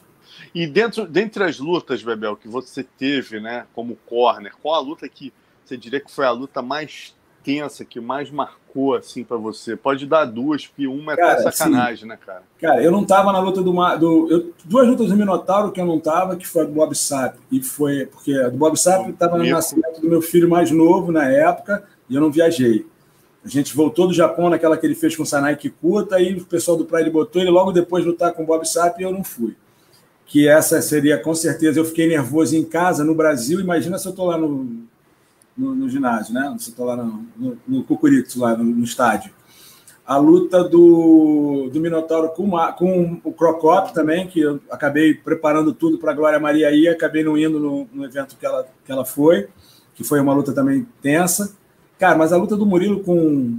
A luta do Murilo com o Tom Erickson é por causa de tudo que, que envolvia aquele momento, o relacionamento que a gente tinha, da amizade, a incerteza do, pode, não pode, é, é 10, é 30, é 40, é 20, é sem tempo. Tudo isso aí foi uma. E assim, e vamos dizer assim, eu era, eu era mais novo, não, não tinha tanta experiência de córnea, muito.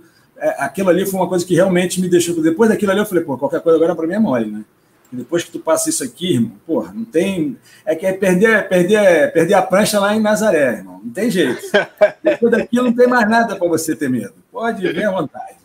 Entendeu? Não quero que aconteça de novo, mas, porra, se vier, eu, eu acho que eu vou me sair bem. Então é, é mais ou menos por aí, cara. Mas, ah, teve, assim, algumas lutas que você vai ter mais tem relação com as pessoas, você fica mais nervoso, né, cara?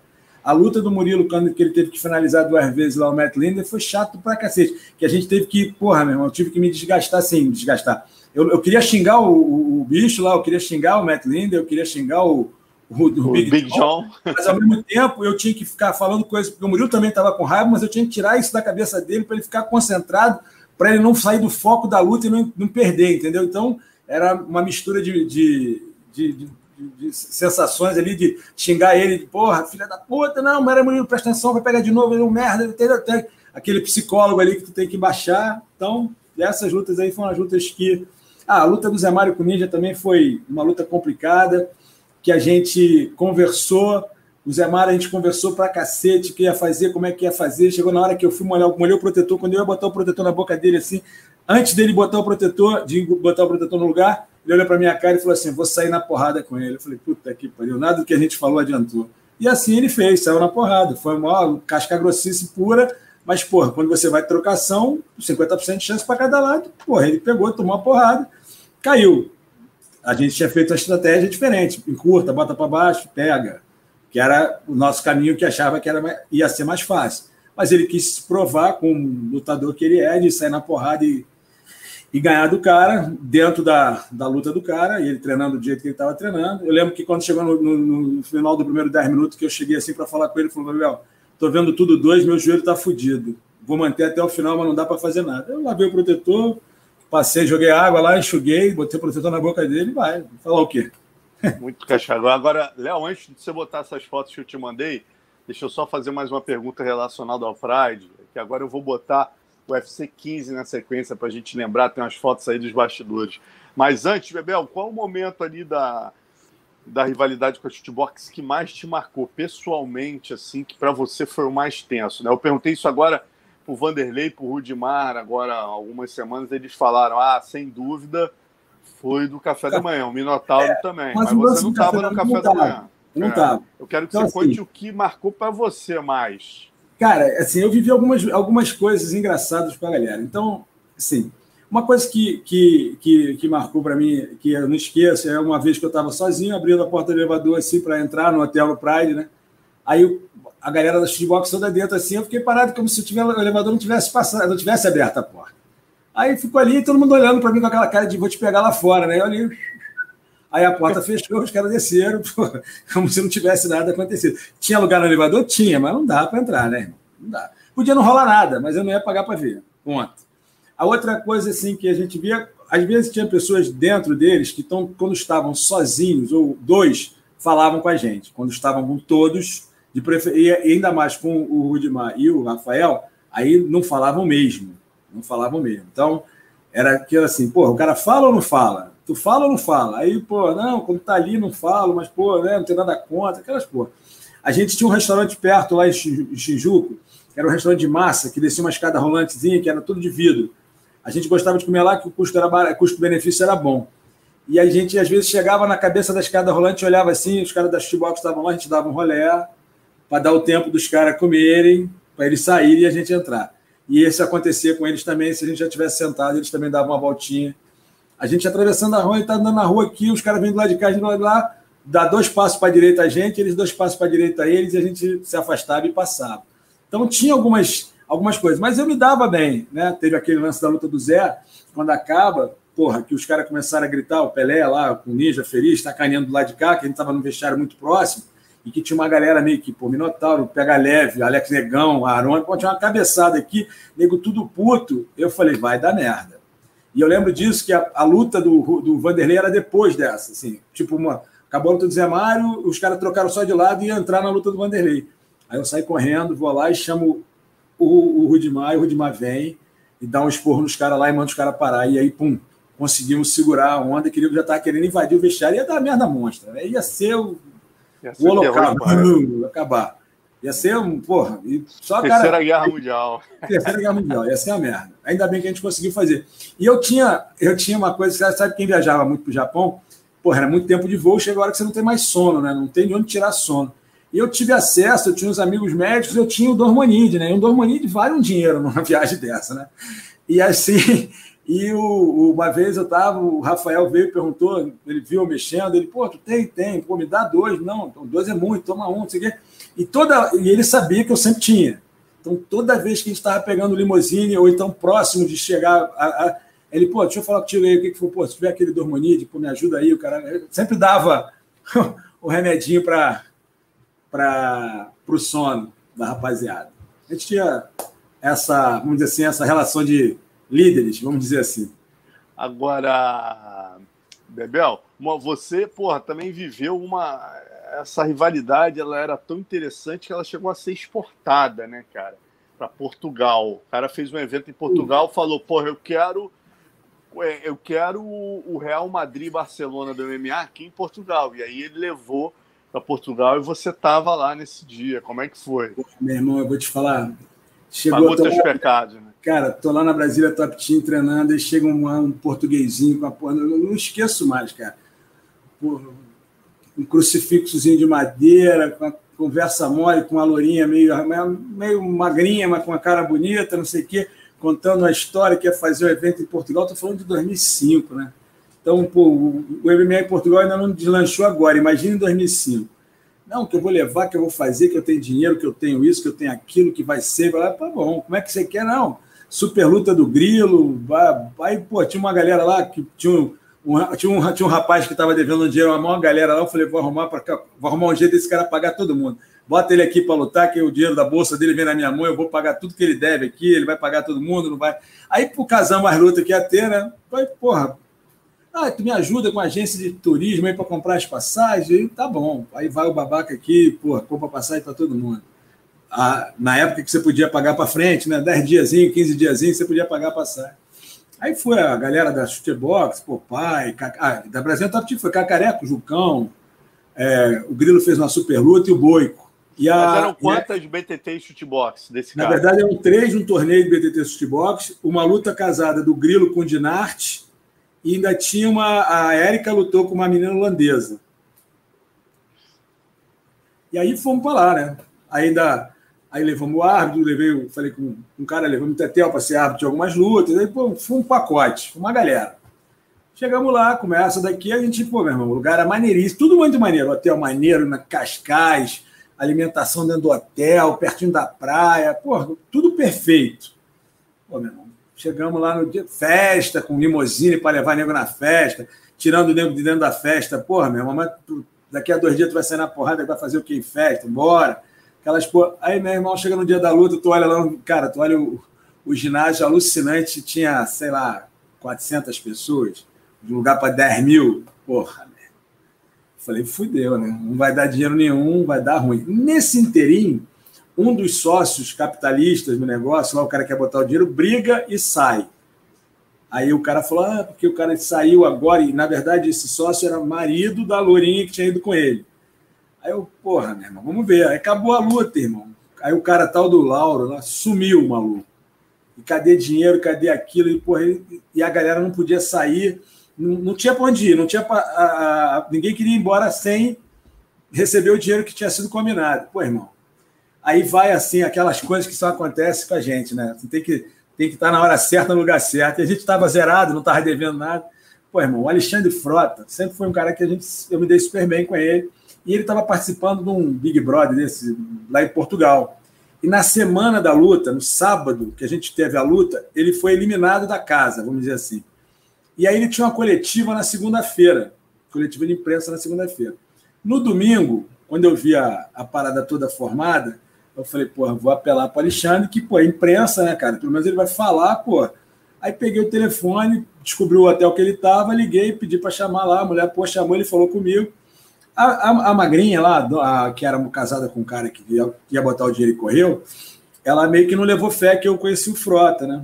Aí, ela, tava, aí a gente foi lá no hotel, Upo, ela foi comigo, o Frota desceu, a gente conversou, ela viu, e aí ele falou, ó, não, se não se não pagar o que deve, se não fizer o que tem que fazer, eu vou fazer. Amanhã na coletiva de imprensa, eu vou explanar o nome do seu marido, vou falar e vou, vai, vou detonar ele. E ele estava com a moral monstra nessa época lá em Portugal.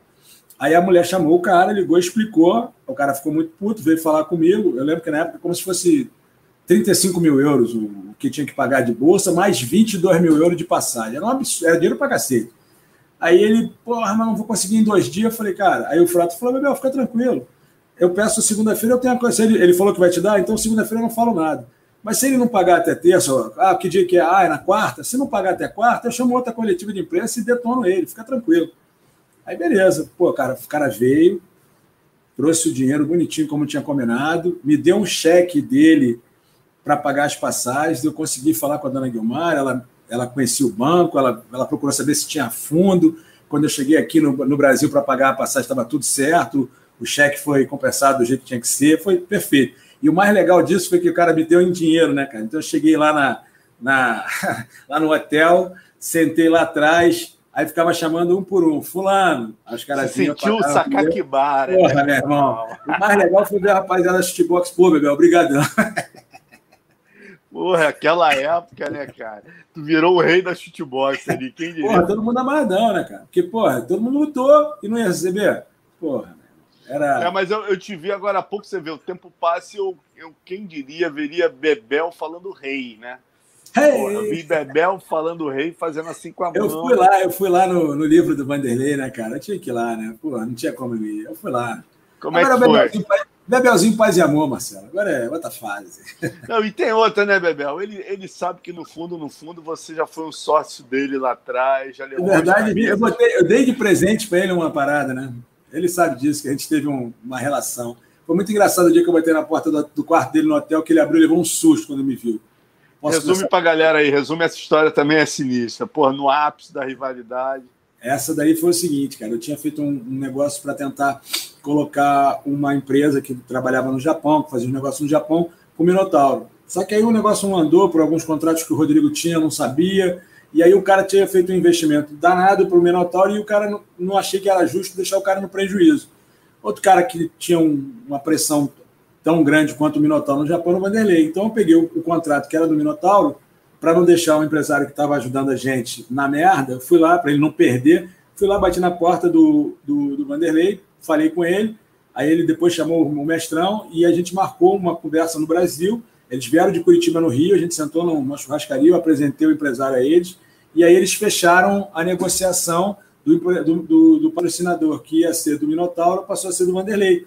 A única coisa que eu falei assim, pô, para não deixar de ganhar nada nisso aí, é, eu sou o vendedor exclusivo das, academia, das camisas do Vanderlei no Japão.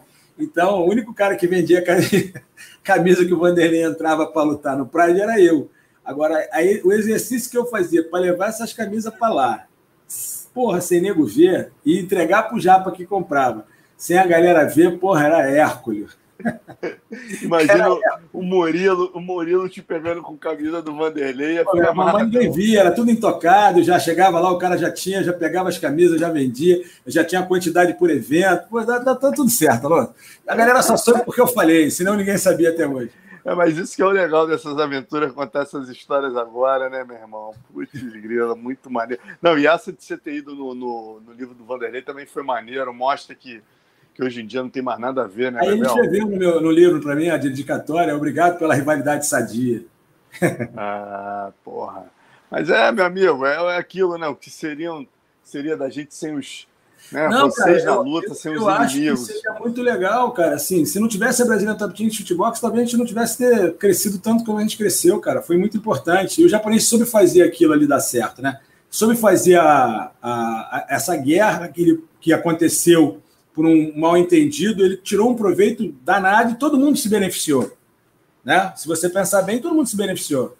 Vendia isso. Dúvida. Que é, foi uma coisa que não foi criada, não foi não foi feita de propósito, não era fake, existia sentimento e a galera sabia que eles avisaram: se der uma merda, vocês brigarem, vocês estão todos doidos, vocês vão perder o dinheiro que vocês têm aqui. Mas a rivalidade é boa, então ele usava isso. O japonês gosta do, do, do de duelo de grupo, de time, né? Não é, ele não gosta do, do samurai sem, sem, sem, sem senhor feudal, né? Então ele gostava da equipe, ele sempre gostou. Maneiro, Bebel. Agora falando um pouco de jiu-jitsu, né? Você que viveu o old school, como é que tu faz a comparação hoje em termos da evolução do esporte? Você acha que na tua geração as lutas eram mais interessantes? Você acha que hoje o jiu-jitsu tem mais finalização, é mais interessante? Cara, eu acho o seguinte: o pessoal na minha época era lutador de jiu-jitsu, hoje a galera é atleta, né? Preparação física, força. É... O, o cara, quando lutava jiu-jitsu, a gente, claro, queria ganhar mas a gente tinha sim aquela vontade de pegar e era um negócio que movia muito. Vamos finalizar, vamos finalizar. Até que às vezes não conseguia, mas o intuito era aquele. Ah, como você não tinha tantos atletas, você tinha lutadores. O cara que tinha um pouquinho mais de preparo físico, às vezes chegava a quatro, cinco lutas num, num, num torneio, você nem sempre o mais técnico chegava no final porque o cara ia cansando. Né? O cara fumava, não corria, só era bom de jiu-jitsu. E aí hoje o cara tem que ser tem que ter um pulmão a mais. Eu acho que, a, que as lutas hoje são muito muita força, muita força, e as pessoas são muito, vamos dizer assim, mono. Eles fazem meia posição e segura até o talo para não perder, entendeu? E as regras que criaram, né? Eu, como eu falei lá atrás para vocês, eu treinava judô, porque qualquer coisa que acontecer no jiu-jitsu, para e volta em pé.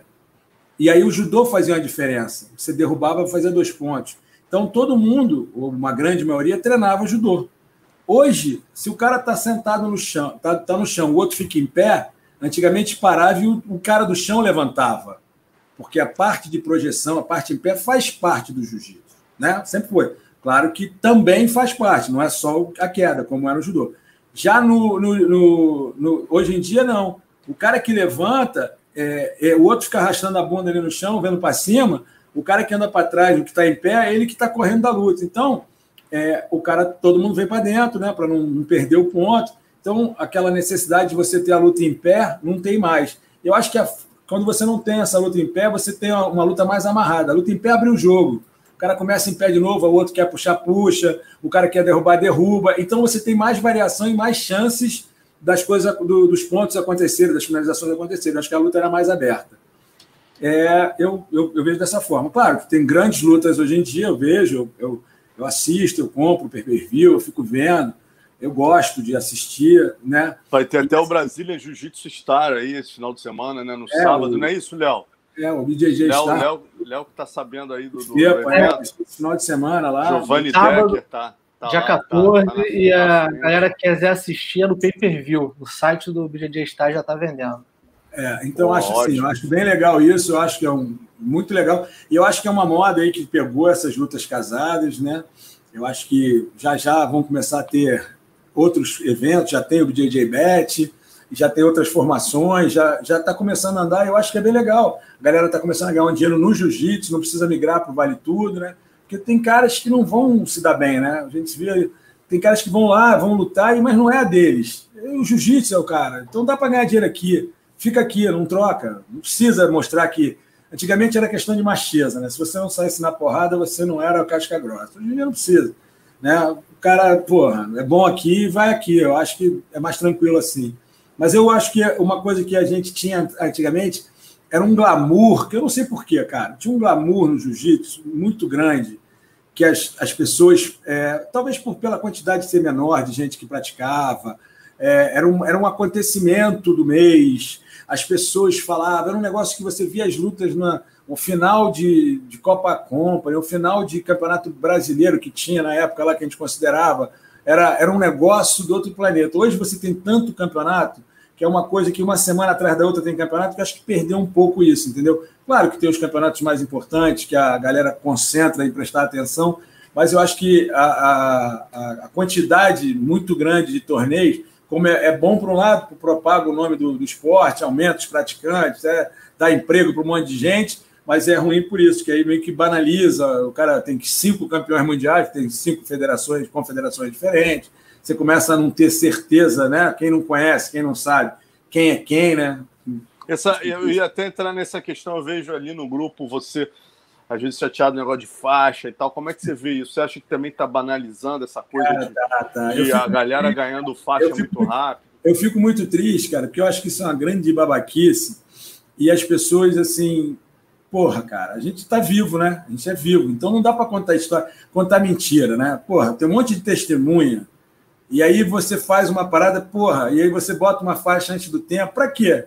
Tu acha que isso vai te dar credenciar para você ser um bom professor, eu acho que é ruim até. Se eu tenho um, o professor do meu filho é mentiroso, é um contador que é, é, é tal Zé, você ser. Eu fiz cinco anos de medicina, são seis. Eu sou médico? Não sou. Ah, eu me formei. Não, não formou, cadê? E, e aí, cara, tem um rame-rame que é uma merda. Então, eu acho é muito ruim o cara querer ser uma coisa que ele não é. Então, cara, eu realmente, porra, me, não, não às vezes eu não tenho nada com isso, mas me incomoda. E quando é a pessoa que eu gosto, então, e eu tenho um relacionamento, eu pego o telefone e ligo e peço para tirar.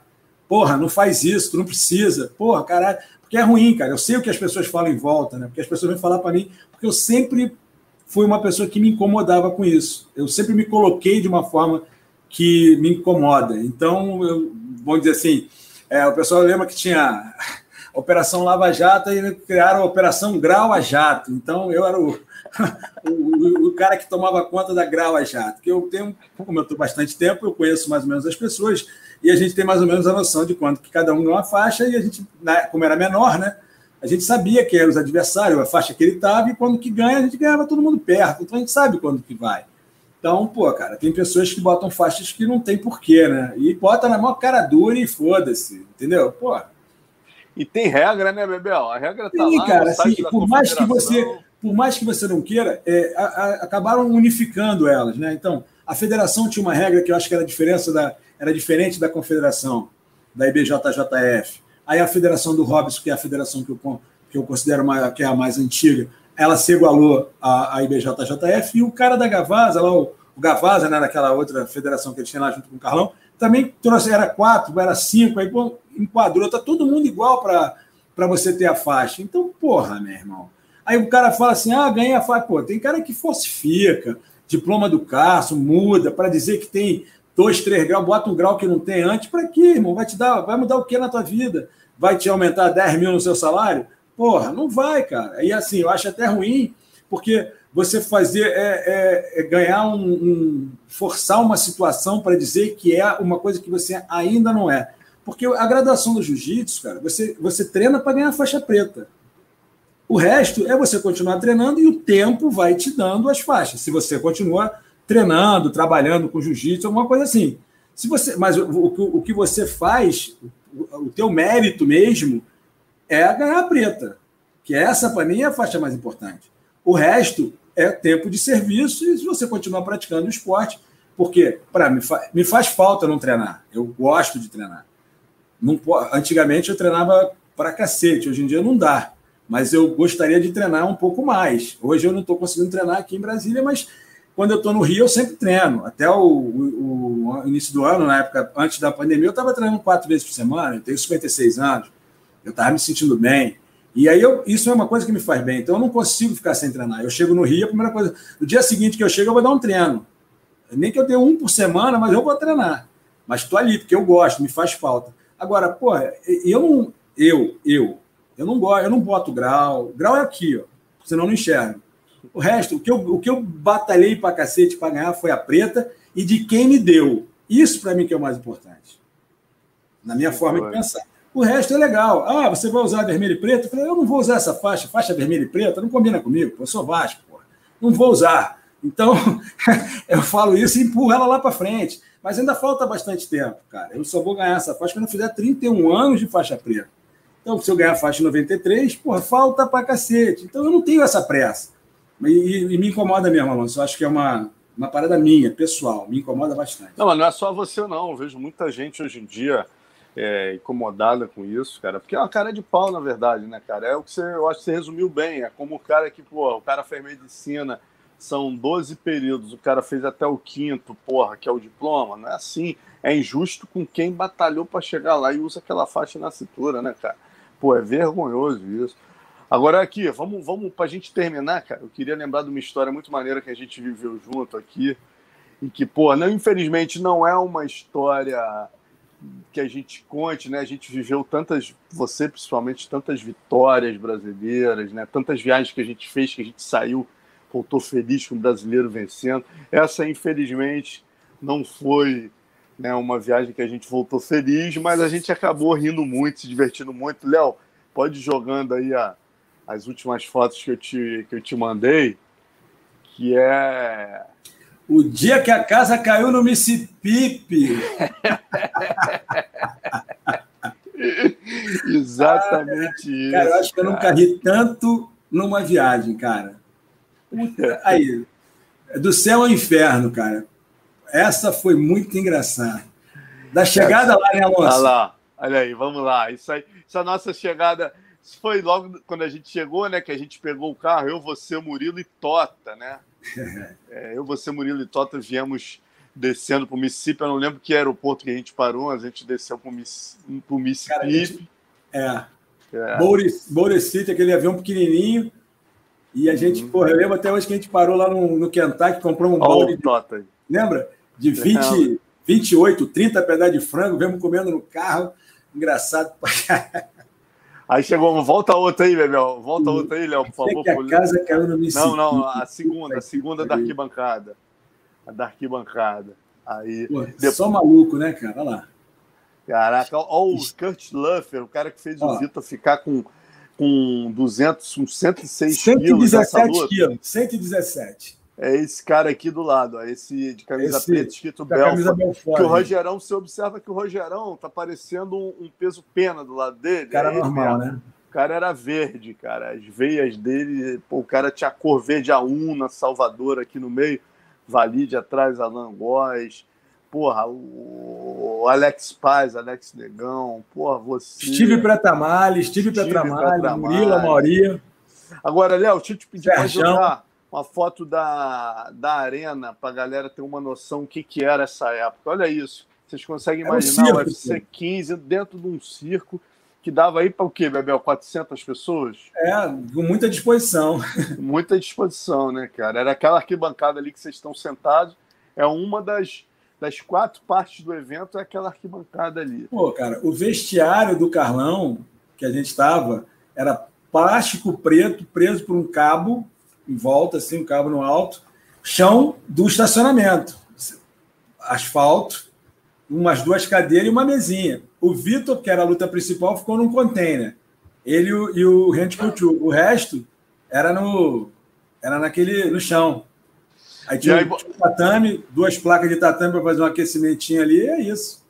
E só contextualizando para a galera, gente, era o seguinte: a gente sempre com wrestling e jiu-jitsu, né, cara? Sempre tem essas, esses confrontos. Nesse dia, a gente, com toda essa rivalidade com o wrestling, o Vitor, que tinha sido campeão do UFC 12, ia poder se testar com um cara que estava surgindo do wrestling, né, que tinha vencido o UFC 13 ou 14, eu não lembro, né, e, e ele ia lutar com o Vitor nesse UFC 15, que era o Randy Couture. Tava, tinha acabado de surgir o cara que veio da luta olímpica, ninguém sabia se o cara era bom de verdade, e o Vitor já era o fenômeno. Né? Só que o Vitor simplesmente pega esse Kurt Luffer e aí ele sai de 90 e tantos quilos, 102 quilos, para 100 e cacetada de quilos. Né, para fazer Ele nunca teve tão forte, cara, com a queixo aqui, é. dente separado. E ainda tinha a potencialização da Marinara, né? E é, isso aí. Na época, a namorada dele, aí, que o cara pegou uma, é, pegou uma implicância aí, muito grande com ela. Aí, aí a charge que saiu na tatame já, já, já explicando aí, é em cima da declaração do Carson logo após a luta, que o Vitor, vocês sabem, perdeu né, a luta o Randy Couture. Infelizmente, nosso Carlão Barreto também, que ia fazer a super luta com o Marquer, um torneio, ele ia, se os dois vencessem a primeira luta, se enfrentavam na final, era a luta mais desejada da época, o maior peso pesado do Carson Grace com, contra o Marquer, que era o bicho papão da época. Infelizmente, o Carlão vencendo o Benetor, né, cara, dominando a luta inteiramente acabou perdendo na decisão e não teve o clássico que todos esperavam. Então a gente teve duas derrotas na mesma noite e termina o evento. O Carson me dá uma declaração onde ele diz: Porra, como é que pode? O Vitor se tranca no quarto, né? Passou a, semana trancado no quarto com a namorada, tal, que na época marinara. E aí na tatame eles fizeram essa charge aí, que é o, o Randy Couture abrindo a porta do octógono e chamando o Vitor, Marinara dando um mata-leão nele, né? E o, e o Carlão, a, a, a declaração do Cássio com relação ao Carlão é que o Carlão não dava descanso para o estômago, fica tomando suplemento. Para mim, ele falou, para mim o Carlão ganhou o David Benetor. Discordei do resultado dos juízes, mas o Carlão tem que aprender, porque ele não dá descanso para o estômago. Ele reclamava que a galera comia de três, de duas em duas horas, de três em três horas, queria comer de cinco em cinco. E aí, pô, é aquela. Ficava em cima de vocês, né, Bebel? Ficava em cima de vocês. Porra, aí você não queria que malhasse, a gente tinha que sair escondido para malhar. Vai para casa agora não faz nada. Aí nego saia escondido para malhar. Foi malhar? Não, foi malhar, porra. E, e, suplemento, como é que vocês faziam? Cara, a galera toma. A gente, quando a gente estava em casa, na casa da gente, que a gente alugou uma casa, não tinha jeito, né? Agora, quando tava na casa dele, cara, pô, tinha que comer sem fazer barulho, né, irmão? Porque se fizesse barulho, ele tá comendo, né? Pô, tu não tá dormindo? Tô dormindo, mas tô prestando atenção. Porra. Porra, porra meu irmão, que doideira. E aí, no final, né, cara? Porra, a gente triste. Pô, cara, ali, a gente ainda... Esse dia foi muito engraçado. A gente saiu dali, né? Pô, perdemos, foi uma merda, mas tu lembra que todo mundo foi pra, pra New Orleans, né? Exatamente. Tu lembra disso, né? No dia Sim. seguinte da luta, foi todo mundo para Bourbon Street. Exatamente. Porra, aquela, coisas impagáveis, cara. Pô, tem a cena que a gente nunca mais esquece na vida, né? É, não, e tem o clássico, né, que, porra, o, o, Valide chegou para mim depois, ó, capa da tatame a gente já tem, porra, meu irmão, não tem como. É o dia que a casa caiu no Mississippi, né?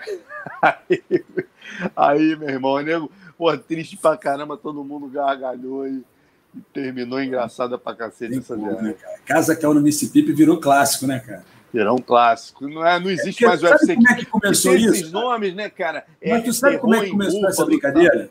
Ah. Isso foi o seguinte: teve um filme há muito tempo atrás que era Mississippi em Chamas. Aí a gente, cara, a gente treinava junto, ia pra praia junto, ia pro restaurante junto, tudo junto. E ia ao cinema junto. Então a gente tava sábado, acabamos de treinar e falou, pô, o tempo tá nublado, pô, não vamos, não vamos pra praia. Fazer o quê? Pô, não, vamos descansar e de noite vamos no cinema. Pô, aí, aí a criança manda. Tem um filme novo que eu queria ver, que tá lançando agora. Mississippi, Mississippi pegou fogo. Porra, maluco, é Mississippi em chamas. É esse, vamos nesse. Aí todo mundo foi ver o, o Mississippi pegou fogo. E aí ficou o Mississippi. Quando chegou no dia no, no, fatídico dia lá em, em Boulder City, né, não teve jeito, né? Na verdade, lá não é Boulder, não. Como era o nome daquilo lá? Bilox. Bilox, Bilox. Bilox. Aí chegou, aí teve a, a segunda edição do Mississippi em Chama, né? Mississippi, Uau. a casa caiu no Mississippi. É, ca... Uma outra coisa fora do Cássio que você viveu, né, Bebel? A paixão dele pelos galos. Ele tinha a parada do, do cura-galo com vocês, né? Qualquer coisa ele dava. Cura-galo era para tudo. Se, tivesse, se o Cássio estivesse vivo hoje, o Covid curava com cura-galo, Toma de manhã cedo em jejum, faz um gargarejo e não tem Covid que fique, pô. não tem parada. Cura-galo era bom para tudo, mal olhado, lombriga, deu uma porrada com a cabeça, serve. Ah, treinou, machucou, torceu, passo, cura galo, salva, salva galo. Salva galo era para tudo. Era de zero é, Aqui só tem ervas, não vai fazer mal nunca. Agora, quem preparava era a vela, né? Apaga quem preparava era apaga vela. Porra, é contigo mesmo, vai aí. Não tinha jeito, Marcelo. Quando ele pegava, botava na mão e já passava, tu já esperava que ia despelar, alguma coisa ia acontecer, né, cara? Quando ele deixava você fazer, botava se quisesse. A gente, porra, o Calminex, que era uma coisa que era de uso veterinário, para a gente era coisa que a gente já usava desde os anos 80. O Calminex virou uma coisa que as pessoas passam hoje, que é humano, vamos dizer, ser humano pode usar, a gente já usa roubando dos cavalos, né? Desde, desde criança. A minha, o meu quarto cheirava Calminex, de tanto que eu passava aquela porra. É verdade, meu irmão. Mas é isso, meu irmão. Show de bola, porra, que papo maneiro. Foi maneiro, né? A gente maneiro. contou aí, foi uma. Porra, foi uma super confra concentrada de caldo, né? A gente contou aí uns, uns 10 melhores da confra num, num resenha só.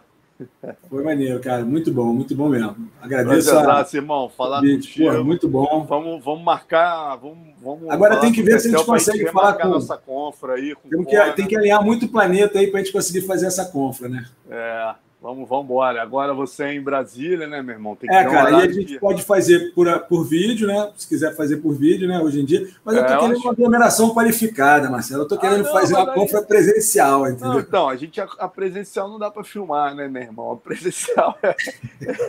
a presencial. Se filmar é... dá ruim. É, Ainda mais que a galera com saudade. Imagina o Cal com essa saudade é, toda. Pô, tá. Tem que, tem que deixar até pra galera, porra, né? E aí não. a gente traz o The Best Off, a gente faz a ronfa, junta a galera, faz o almoço, castelão, todo mundo. Aí, ó, estão até me xingando aqui, ó.